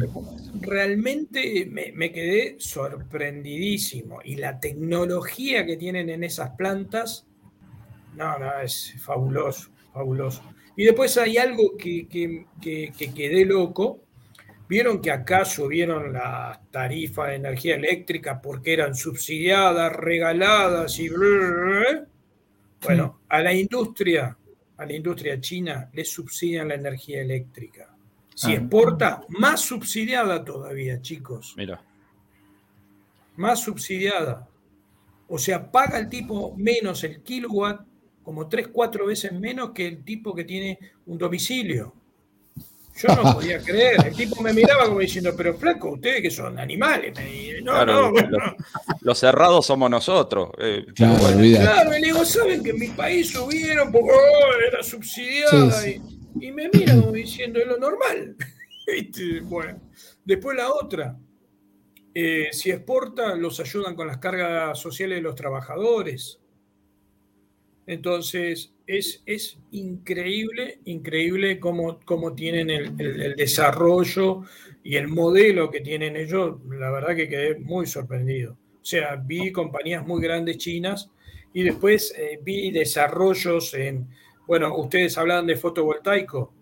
Bueno, vi placas fotovoltaicas para poner en tejas, eso re común, o sea, pero no, no digo el panel sobre la teja. La teja es un panel fotovoltaico. Ah, sí, yo, había leído de eso. Y, las vi, y los ensayos que les hacía y no lo podía creer. Y después en los vidrios, los vidrios, los vidrios, ellos tienen mucho edificio vidriado ahora, que no sabía que había tanto. Entonces esos vidrios tienen eh, líneas fotovoltaicas para, para, y encima se ponen más translúcidas o menos translúcidas. No, no, la tecnología que tienen es eh, admirable, sinceramente. Después vi unas baterías que, bueno, eso digo, no, esto es impensado, con nanotubo de carbono, no litio. ¿Y cuánto cargas esta batería? Esta batería la cargamos en 30 minutos. ¿Y cuánto? Sí, 68 amperios hora. ¿Qué? Toda la noche de acá. No, no. Bueno, pero escucha, Juan Carlos, te llamaron por tu sistema de gestión también, algo. de telegestión, porque bueno, nuestro sistema de telegestión funciona, es, es, un sistema muy piola, medimos potencia, medimos corriente, medimos tensión, podemos dimerizar la luminaria y encima armamos una cadena de transmisión de datos que utilizamos una arquitectura mesh que se llama con nodos concentradores. Y entonces ellos les sorprendía cómo habíamos desarrollado esa arquitectura de transmisión de datos y, y, que era eficiente, consumía poca energía. Y a su vez, ¿qué pasa? Nosotros, yo hice mucho hincapié en el desarrollo de esta tecnología, pero ¿saben por qué más? Para medir la potencia eléctrica de cada punto lumínico. Hoy recuerden ustedes que la factura eléctrica del alumbrado público viene embebida en la factura que pagamos nosotros de energía. No viene Así es. en el alumbrado público. ¿Me entienden? Sí. Entonces, no está en ¿por qué? Porque la gente no paga alumbrado público. Es una gran deserción. Entonces, solo va a pagar el alumbrado público cuando vende la propiedad. Pero mientras tanto, la energía eléctrica hay que pagarla. Entonces, se decidió que esté en la factura eléctrica. Bien, entonces la compañía eléctrica recauda esa plata, la recauda, ¿y qué hace? Y después le rinde al municipio. ¿Y cómo le rinde? ¿Saben la cantidad de puntos lumínicos que hay? ¿Saben cuánta energía está consumiendo? No se sabe. Salvo ah, cuando tenés medidor independiente. Más o menos. Exacto. Bueno, yo encontré en algunas auditorías diferencia de un millón, dos millones uh. de pesos. Mm. Claro, ¿y cómo se calcula, Juan Carlos, eso? ¿Por la cantidad de poste de alumbrado que tiene de la potencia? ¿Es una regla de tres? Y es una red, pero pará, en una cuadra por ahí no te andan.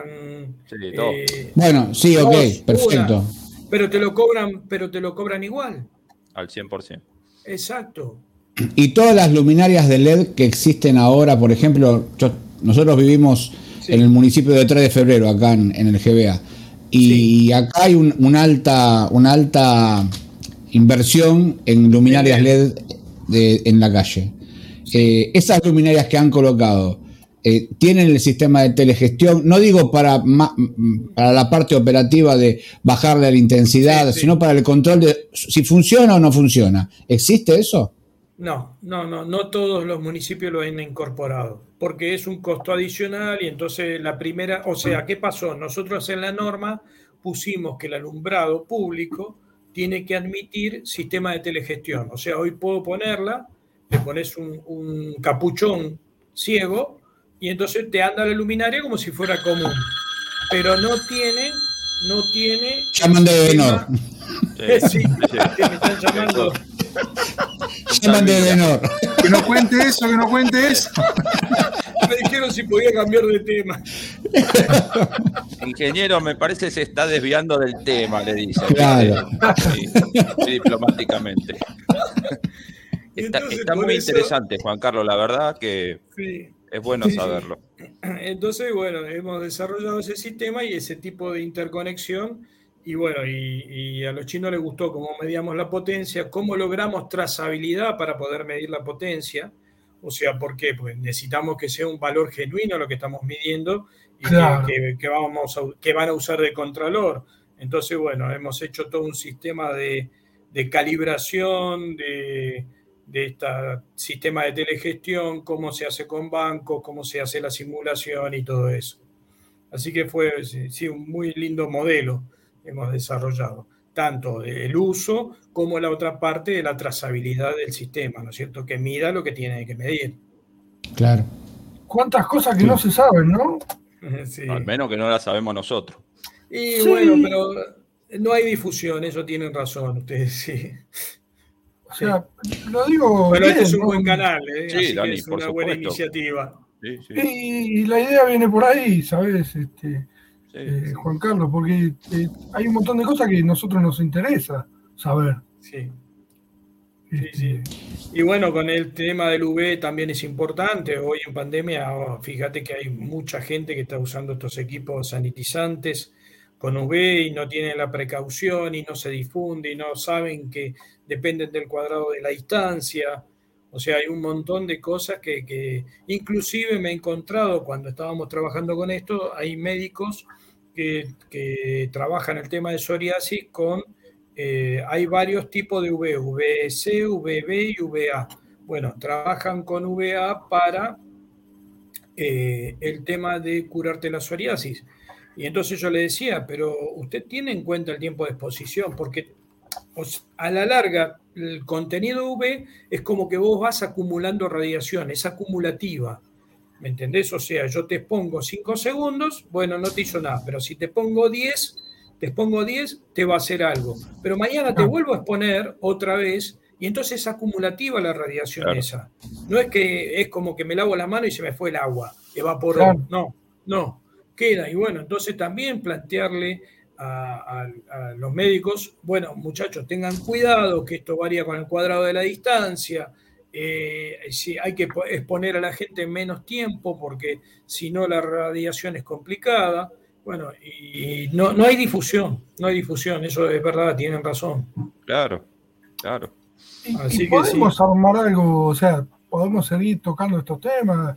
Sí, podemos mostrarle curvas y todo eso, cómo, cómo se hace la, predicción, qué curvas se usan, qué recomienda la, internacionalmente. Sí, sí, sí. Y ya se puede entrar al INTI? ¿Podríamos entrar nosotros al INTI o todavía? Y está medio como que es, eh, o sea, se puede, tenemos que arreglar con seguridad e higiene, hay todo un protocolo, o sea, hay, muy poca gente está asistiendo al INTI eh, hoy. ¿Viste? Por el tema Empieza con UV sí o sí. Sí, te ponen ahí los lamparones ahí en la puerta. ahí te ponen firme ahí al V, ¿viste? La verdad, yo me quedo tranquilo. Los 33 años del Inti tuyo me gusta. ¿Qué crees que te diga? Ahí lo, lo, veo acá y Excelente. La verdad que. Bueno, pero empecé muy joven, no es que sea grande yo, ¿eh? No, no, no, no, no, no, a ver. Sabemos eh, que, el Inti tenía empleo infantil cuando. Claro, por eso. Rosa tenía el Inti. Hay mucho, viste, que te. Claro, dice, yo entré como cadete, bueno, pero no, pero fuera de broma, la verdad. Bueno, empecé como becario, ¿eh? Sí, sí. Este, bueno, acá, le puse, miren, la comparativa de la curva del ojo con el espectro ese que agarramos del LED. Fíjense que el desperdicio energético, bueno, esto es un pulso muy angosto, que este es el único desperdicio que tendríamos, porque si no tendría muchísimo más eficiencia el LED, aunque vemos que tiene un valor importante de eficiencia.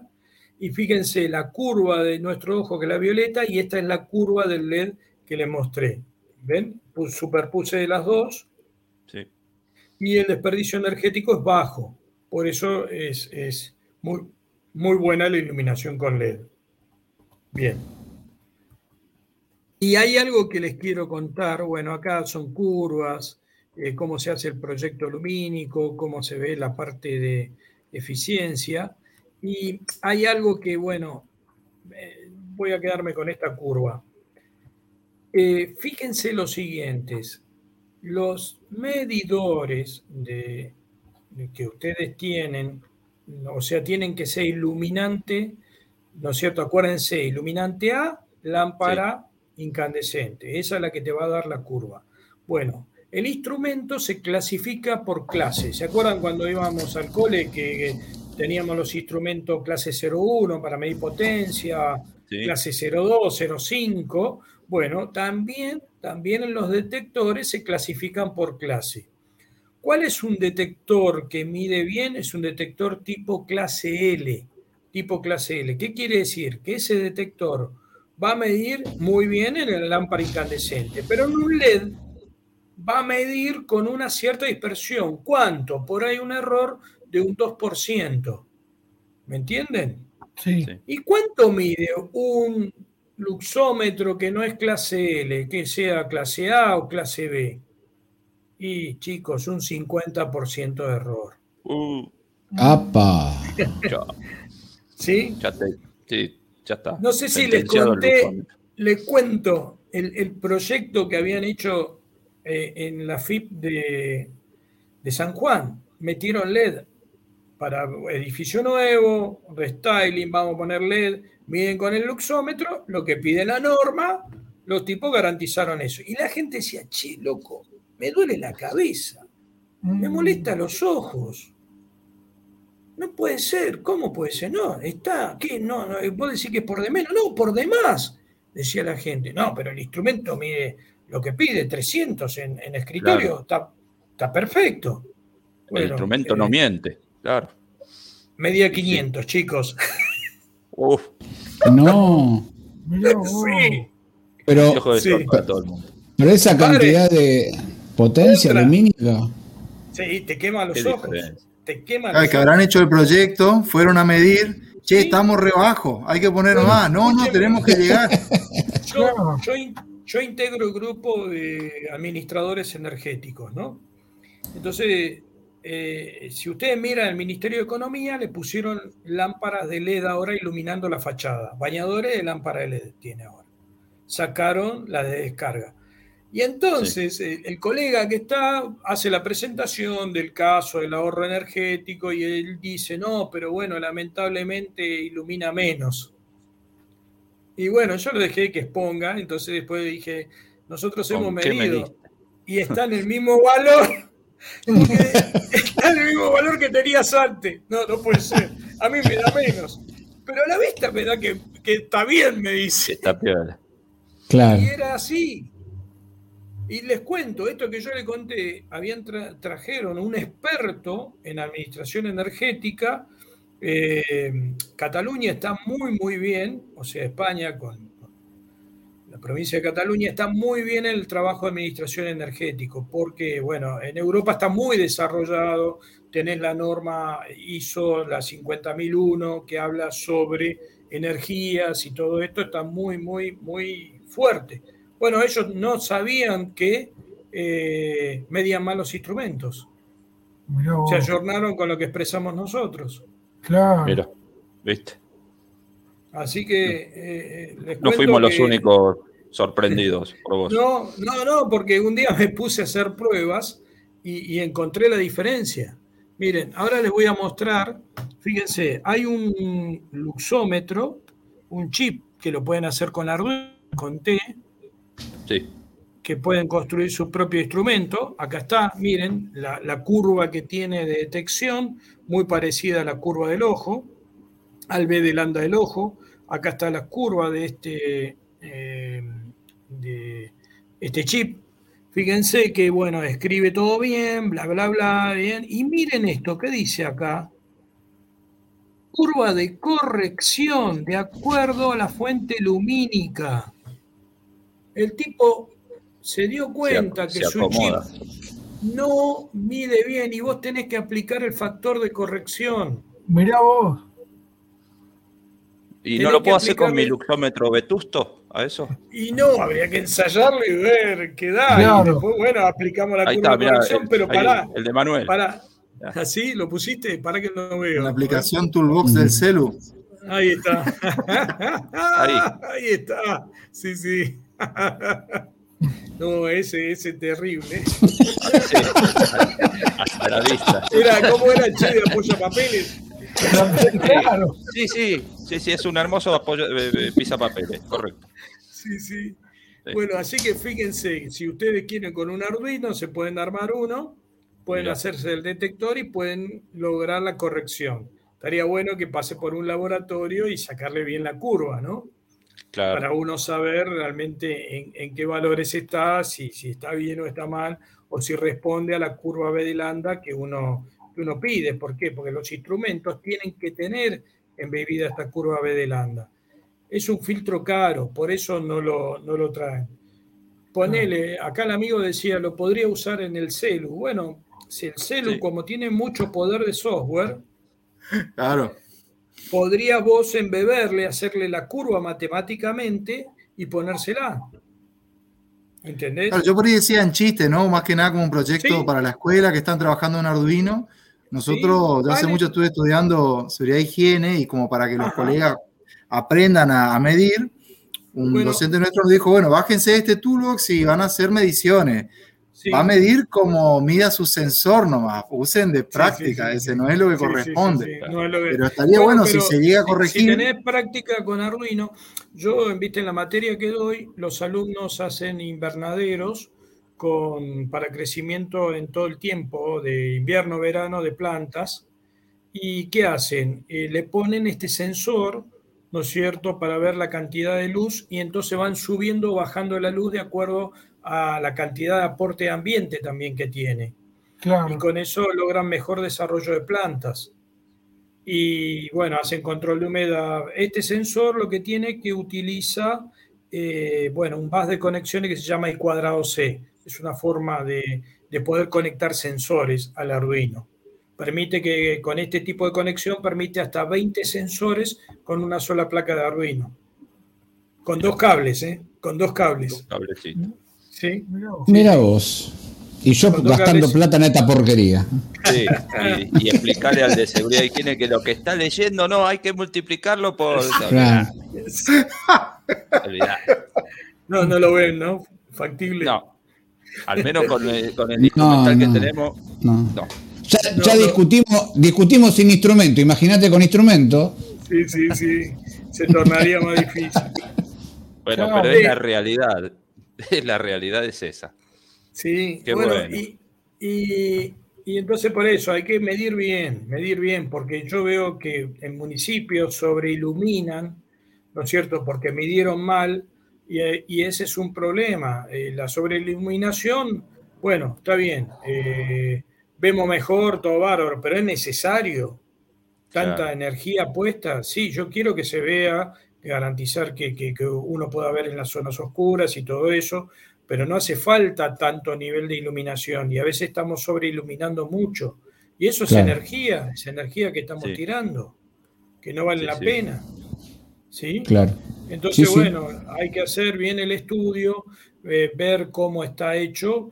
Eh, acá puse el caso de lámpara de descarga, hice un equivalente, cómo sería una calzada típica, qué separación tendría que tener, qué altura de, poste tendría que tener para la luminaria. Y bueno, entonces hicimos unas cuentas para ver cuánto rendía mucho más el LED. Y les digo que funciona muy, muy bien. Y la vida útil del LED es eh, muchísimo mejor que la lámpara de descarga, o sea, baja el índice de mantenimiento. Vos pensás que una lámpara de este tipo de LED tiene una vida útil. Hemos, nosotros las estamos ensayando por que de un equivalente a cinco años de uso. Y, la verdad, eh, dos o tres marcas nacionales están ya superando los 10 años de uso. Ah, bueno. O sea, ya te digo, con los LED nuevos que hay, podría decir, che, recambiala porque los nuevos ahora tienen eh, mayor eficiencia energética. Bueno, estas son las típicas curvas que uno tiene que prestar atención en alumbrado público, cómo se tiene que dar la distribución, la homogeneidad y todo eso de la calzada, cuánto tiene que haber en la calle, cuánto tiene que haber en la vereda. Entonces, que eso hace un buen proyecto, no es solo cambiar la luminaria y poner la que me parezca china que encontré, ¿no es cierto? Eh, que, bueno, ¿por qué? Porque en las nuestras tienen, la gente es, eh, si bien tampoco no es obligatorio, es voluntaria la medición, pero ¿qué pasa? Hoy están exigiendo en el programa de recambio de alumbrado público que cumplan ciertos ensayos que nosotros desarrollamos en el laboratorio. ¿sí?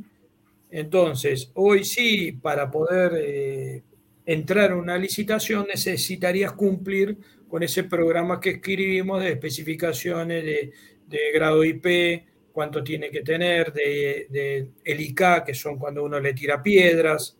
El grado IP quiere decir la cantidad de humedad que puede entrar a la luminaria. Sí, Cómo se establece. Y después, bueno, otro factor interesante que tenemos que ver, que he encontrado, eh, mucha gente viene y dice, eh, pero ¿cómo? Usted ensaya la luminaria, la pongo y se quema. Bueno, saben que en un montón de lados el neutro se levanta, chicos. Claro. Y, la luminaria vuela. Vuela. Así que eh, ese es un problema muy serio que hay en las instalaciones de alumbrado público, que se les corta el neutro y entonces tenés desplazamiento, tenés tensión de neutro y eso hace que la luminaria, la fuente de switching no soporte y se queme. Claro. Entonces, y, la calidad de ese neutro que no sea bueno también, ¿no? O sea, estoy hablando de, ese neutro que tiene diferencia de potencial en un sistema. ¿no? ¿no? tiene que ser mayor de, para que la electrónica no se rompa entre neutro y tierra, no tiene que superar los 5 volts. No, olvídese. Si, si, vos medís tensiones más altas, olvídate, vas a quemar PC, vas a quemar eh, fuente switching de lo que fuere, o sea, de, los televisores, del equipo de música, que todo eso lleva a fuente switching. Entonces, vos vas a tener el inconveniente ese cuando tu potencial entre neutro y tierra supera los 5 volts, probablemente vas a quemar algo.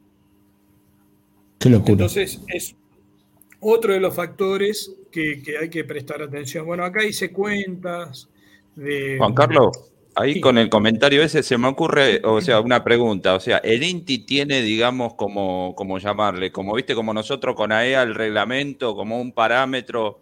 O sea, Vos dijiste que las licitaciones tienen que tener ciertas características que ustedes determinaron. ¿Está bien lo que digo? Sí, eh, nosotros la determinación la hacemos con los fabricantes. O sea, viene hasta gente de Irán, viene, participa en la discusión para poder eh, fijar una normativa. Entonces, que se llama, eh, para el PLAE se llama, Plan de Recambio de Luminaria Alumbrado Público. Entonces, ¿qué pasa? Está escrita una especificación técnica que tiene que tener la luminaria. ¿Con quién se consensua? Con los fabricantes nacionales. Pues no puedo pedir algo que ellos no puedan cumplir. ¿Entendés? Se pide, o sea, somos exigentes, no que sea un nivel bajo, que sea un buen nivel, una buena característica, un muy buen nivel estándar. Inclusive los niveles que estamos pidiendo de eficiencia energética son muy elevados. Hoy está existiendo la discusión, vieron que las luminarias de LED tienen una cubierta de vidrio y adentro tiene la óptica. Bueno, ¿qué pasa? Cuando vos pones la cubierta de vidrio, la eficiencia decae en un 15%. ¿Por qué? Porque parte de la luz se refleja en el vidrio. ¿Entendés? O sea, los, los rayos que salen perpendiculares, perfecto. Eso tenés una dispersión, una pérdida energética. Pero los rayos que no salen perpendiculares, que hay muchos que forman la componente de, iluminación, esos hacen que uno pierda un 15% de eficiencia lumínica. entonces, entonces, ¿qué pasa? Muchos, como no tienen un buen LED, le sacan el vidrio y te venden la luminaria solo con el, plástico, el acrílico o lo que es la óptica ¿no es cierto? Eso se llama óptica, lo que va en el LED para que haga la geometría que uno necesita. ¿Sí? Bueno, acá un poco hablo de, la telegestión, de qué beneficios traen, para qué sirve, cómo conviene utilizarla, que fue, bueno, este desarrollo que hemos hecho en conjunto. Así que bueno, esta es, Ahí les cuento esto. Juan Carlos, había una pregunta del amigo ahí, Mauro Rosito, que qué pasó con el sistema ese PLAE, que es, como dijiste vos, que es el plan de el eh, plan de alumbrado público, sí. Dice si se aplica en todo, pregunta si se aplica, si se, qué pasó y si se aplica en todo el país. Sí, sí, se aplica, se aplica en todo el país, o sea, hoy, ponele, tuvimos reuniones eh, para hacer recambio de luminarias, este espera que te pongo esta imagen, así no queda así. Eh, que, hubo, creo que se van a licitar, eh, no sé si 300.000 luminarias, una cosa así en todo el país. Sí, sí. Lo que hace es, lo que pasa es que, ¿qué pasa? El PLAE te da la plata, te da eh, lo que vos tenés que, te da el pliego, pero después algunos municipios no compran luminaria que, que cumplan el PLAE porque como la plata la ponen ellos, después tendrán que ir a rendir a un tribunal, ¿viste? Porque realmente están usando mal eh, el dinero de los vecinos, ¿viste? Pero si no, muchos municipios no están comprando ajustados a PLAE. Eso no es bueno, ¿viste? Porque sabemos que la que nosotros medimos con PLAE sabemos que es una luminaria que va a ser eficiente, que va a cumplir y que va a funcionar bien. ¿Entendés? Va a cumplir estándares internacionales y, está muy bueno. Es verdad. Pavada de disertación del ingeniero Juan Carlos Moyo, como siempre. ¿puedo, tirarle un aviso parroquial? Sí, Adelante. Y bueno, y dale.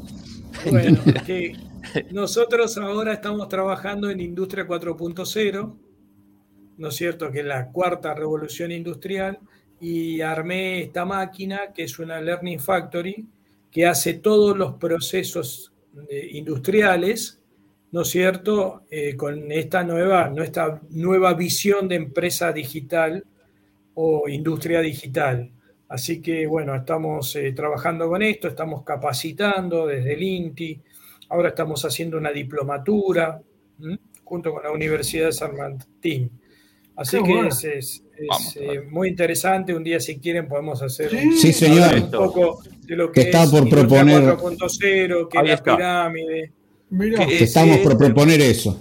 ¿Cuál es el paradigma? Olvídate, Juan Carlos, tengo el archivo abierto de las fechas y, ya, si querés, 17 de septiembre, ya, directamente. Ya está, listo, adentro. Armamos. Ah, y les quiero les quiero comentar algo. Fíjense, eh, acá hay un código, miren acá, escaneen el código QR, a ver si quieren que le haga más zoom, espere que lo voy a sacar. Miren, a ver si les gusta esto que hice. Ya veo que dice que mi teléfono no sirve, algo de eso. Claro. no, es el QR del 4.0, otro mala basura. no, mira, Escanea, escanea ese código, vas a ver que te va a mostrar. ¿Podés, Eduardo, vos? Pues sí, conectate con su cliente, me dice, pará. Conectate con el proveedor. dice que escaneate ese código, tiene el control del teléfono. Sí, me parece que me está robando información el ingeniero Guarda, eh. Le va sacando las cuotas de socio de Claro, claro. Esto es un PLC. Juan Carlos el plano de la máquina tiene. Por eso le dije que le quería dar una idea que ustedes podrían armar los tableros, ¿no es cierto? Y ponerle el código QR y no te tenés que volver loco. ¿Dónde está el plano? Eso quería compartirle, se me ocurrió. Lo que viene, lo que viene. Me pareció. Así que quería eh, Juan Carlos, ponelo de nuevo, a ver. Haceme el favor. Amplialo, Juan Carlos. Acércalo. Lo tenemos si lo puedes centrar un poco más, ahí va. En, línea privada charlamos para armar algo de esto para la asociación. Sí, sí. Sí, sí, sí, sí. Es la, es la, escuchá, 4.0 es la digitalización, ¿no? La revolución digital, digamos. La, revolución industrial nueva que inventaron los alemanes, sí. Esto es un PLC ¿Cuál es la diferencia? Ustedes, bueno, también, ah, ¿lo, pudieron escanear o no? No, ese no, ese no lo pesco, es muy chiquito. El otro que Es muy chiquito. Eduardo, ¿por qué muy chiquito YouTube, está grande? Fíjate si pones YouTube, eh, te va a salir más grande en YouTube. A, la vez que estamos saliendo, si pescas. A ver. Yo para que lo. ¿Ahí se ve muy borroso o se ve? Eh, no, no sé si lo va a leer, es muy chiquito. ah, ¿te queda chico para vos? Claro, claro, queda chiquito. Igual esto amerita un programa, listo. de cualquier manera, Juan Carlos, no gastes todas las balas, Juan Carlos.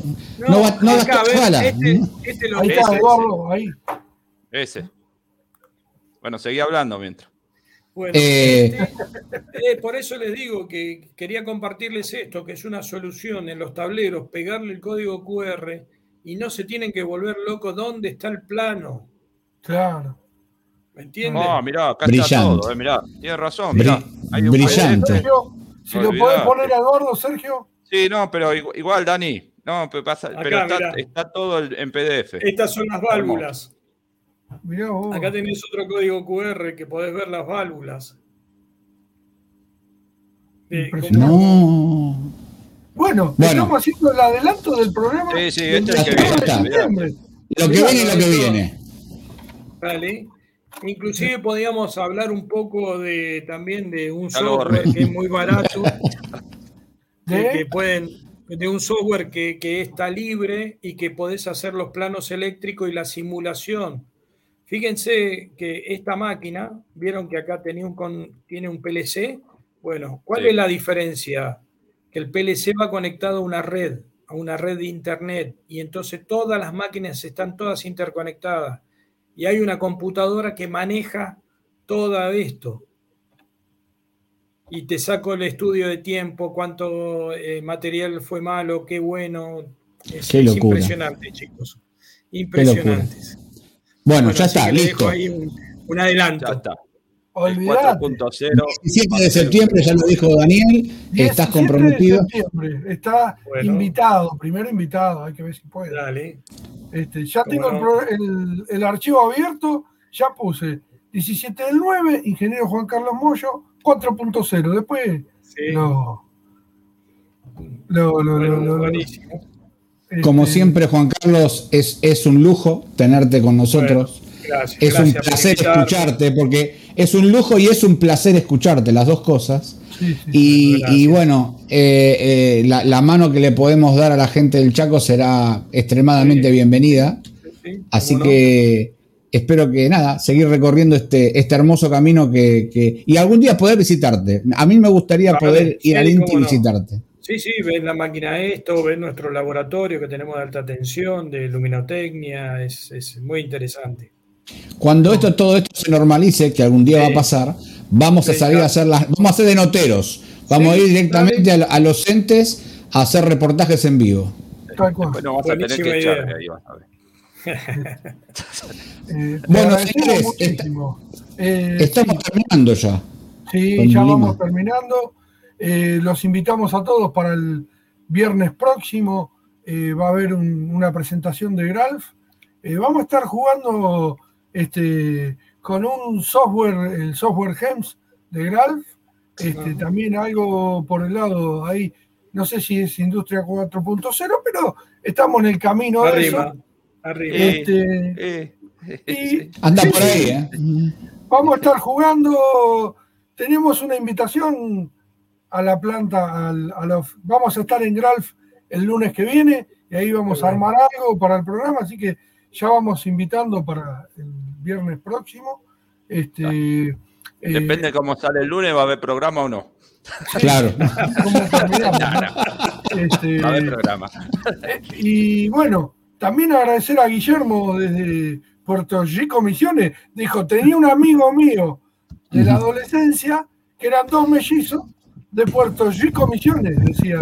Es así. ¿Dónde sos? De Puerto Rico Misiones. Este, grandes amigos los Melli. Este, así que eh, un gustazo también, Guille, el profe Guillermo Terlac, de Puerto Rico Misiones. Gracias, Juan Carlos. La verdad que hoy un programa con un impresionante, Sabrina también, la verdad que un programa hermoso. Nosotros disfrutamos mucho de esto, así que, la verdad que eh, eh, lo disfrutamos como si estuviéramos viendo solamente. Así que muchísimas gracias, Juan Carlos, también a Gabriel Albornoz, que anda con faringitis, estuvo haciendo que. Sí, la gestión, al amigo Fabián Moyano, a todos los colegas que, que hacen posible este programa, porque no solamente somos nosotros, y le agradecemos a todos también. Gracias, Sergio, Gonza, Luca, Juan Carlos, toda la gente que está atrás del programa. Gracias. Nos vemos. Buenas noches, gente. Que estén bien. Chao, chao. Chao. Chao.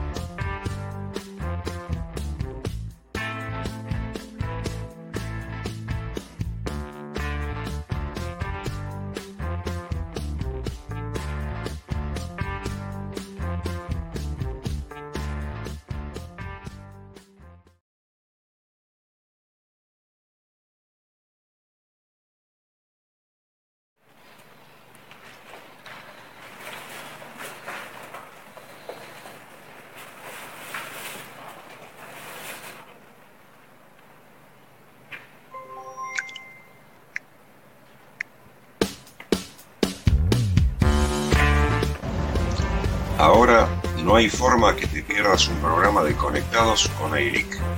Con Spotify lo podés escuchar hasta en el trabajo.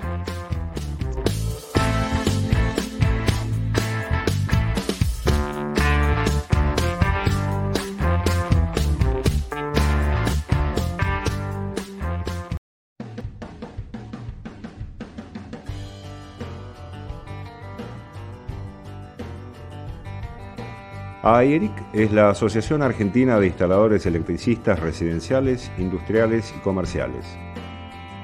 Los objetivos de AERIC son promover los derechos del instalador electricista, jerarquizar la profesión, brindar información y capacitación y difundir el derecho a la seguridad eléctrica para todos. Pueden asociarse estudiantes, idóneos, instaladores, técnicos, ingenieros y todos los profesionales del sector eléctrico. La sede de AIERIC se encuentra en la calle Cusco 40, local 33, en la ciudad de Buenos Aires. Allí se realizan debates, capacitaciones y se desarrollan nuestros proyectos para el sector y la comunidad. Podés encontrarnos en www.aieric.org.ar, contactarnos por correo electrónico en info.aieric.org.ar o a través de redes sociales. Queremos escucharte. Acércate, tu participación es muy importante. AIERIC, por la seguridad eléctrica.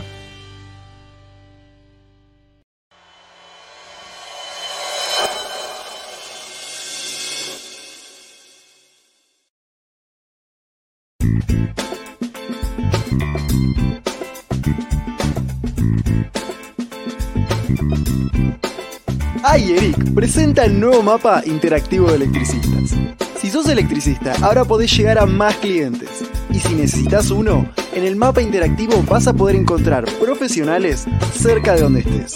Conocelo en ayeric.org.ar por la seguridad eléctrica.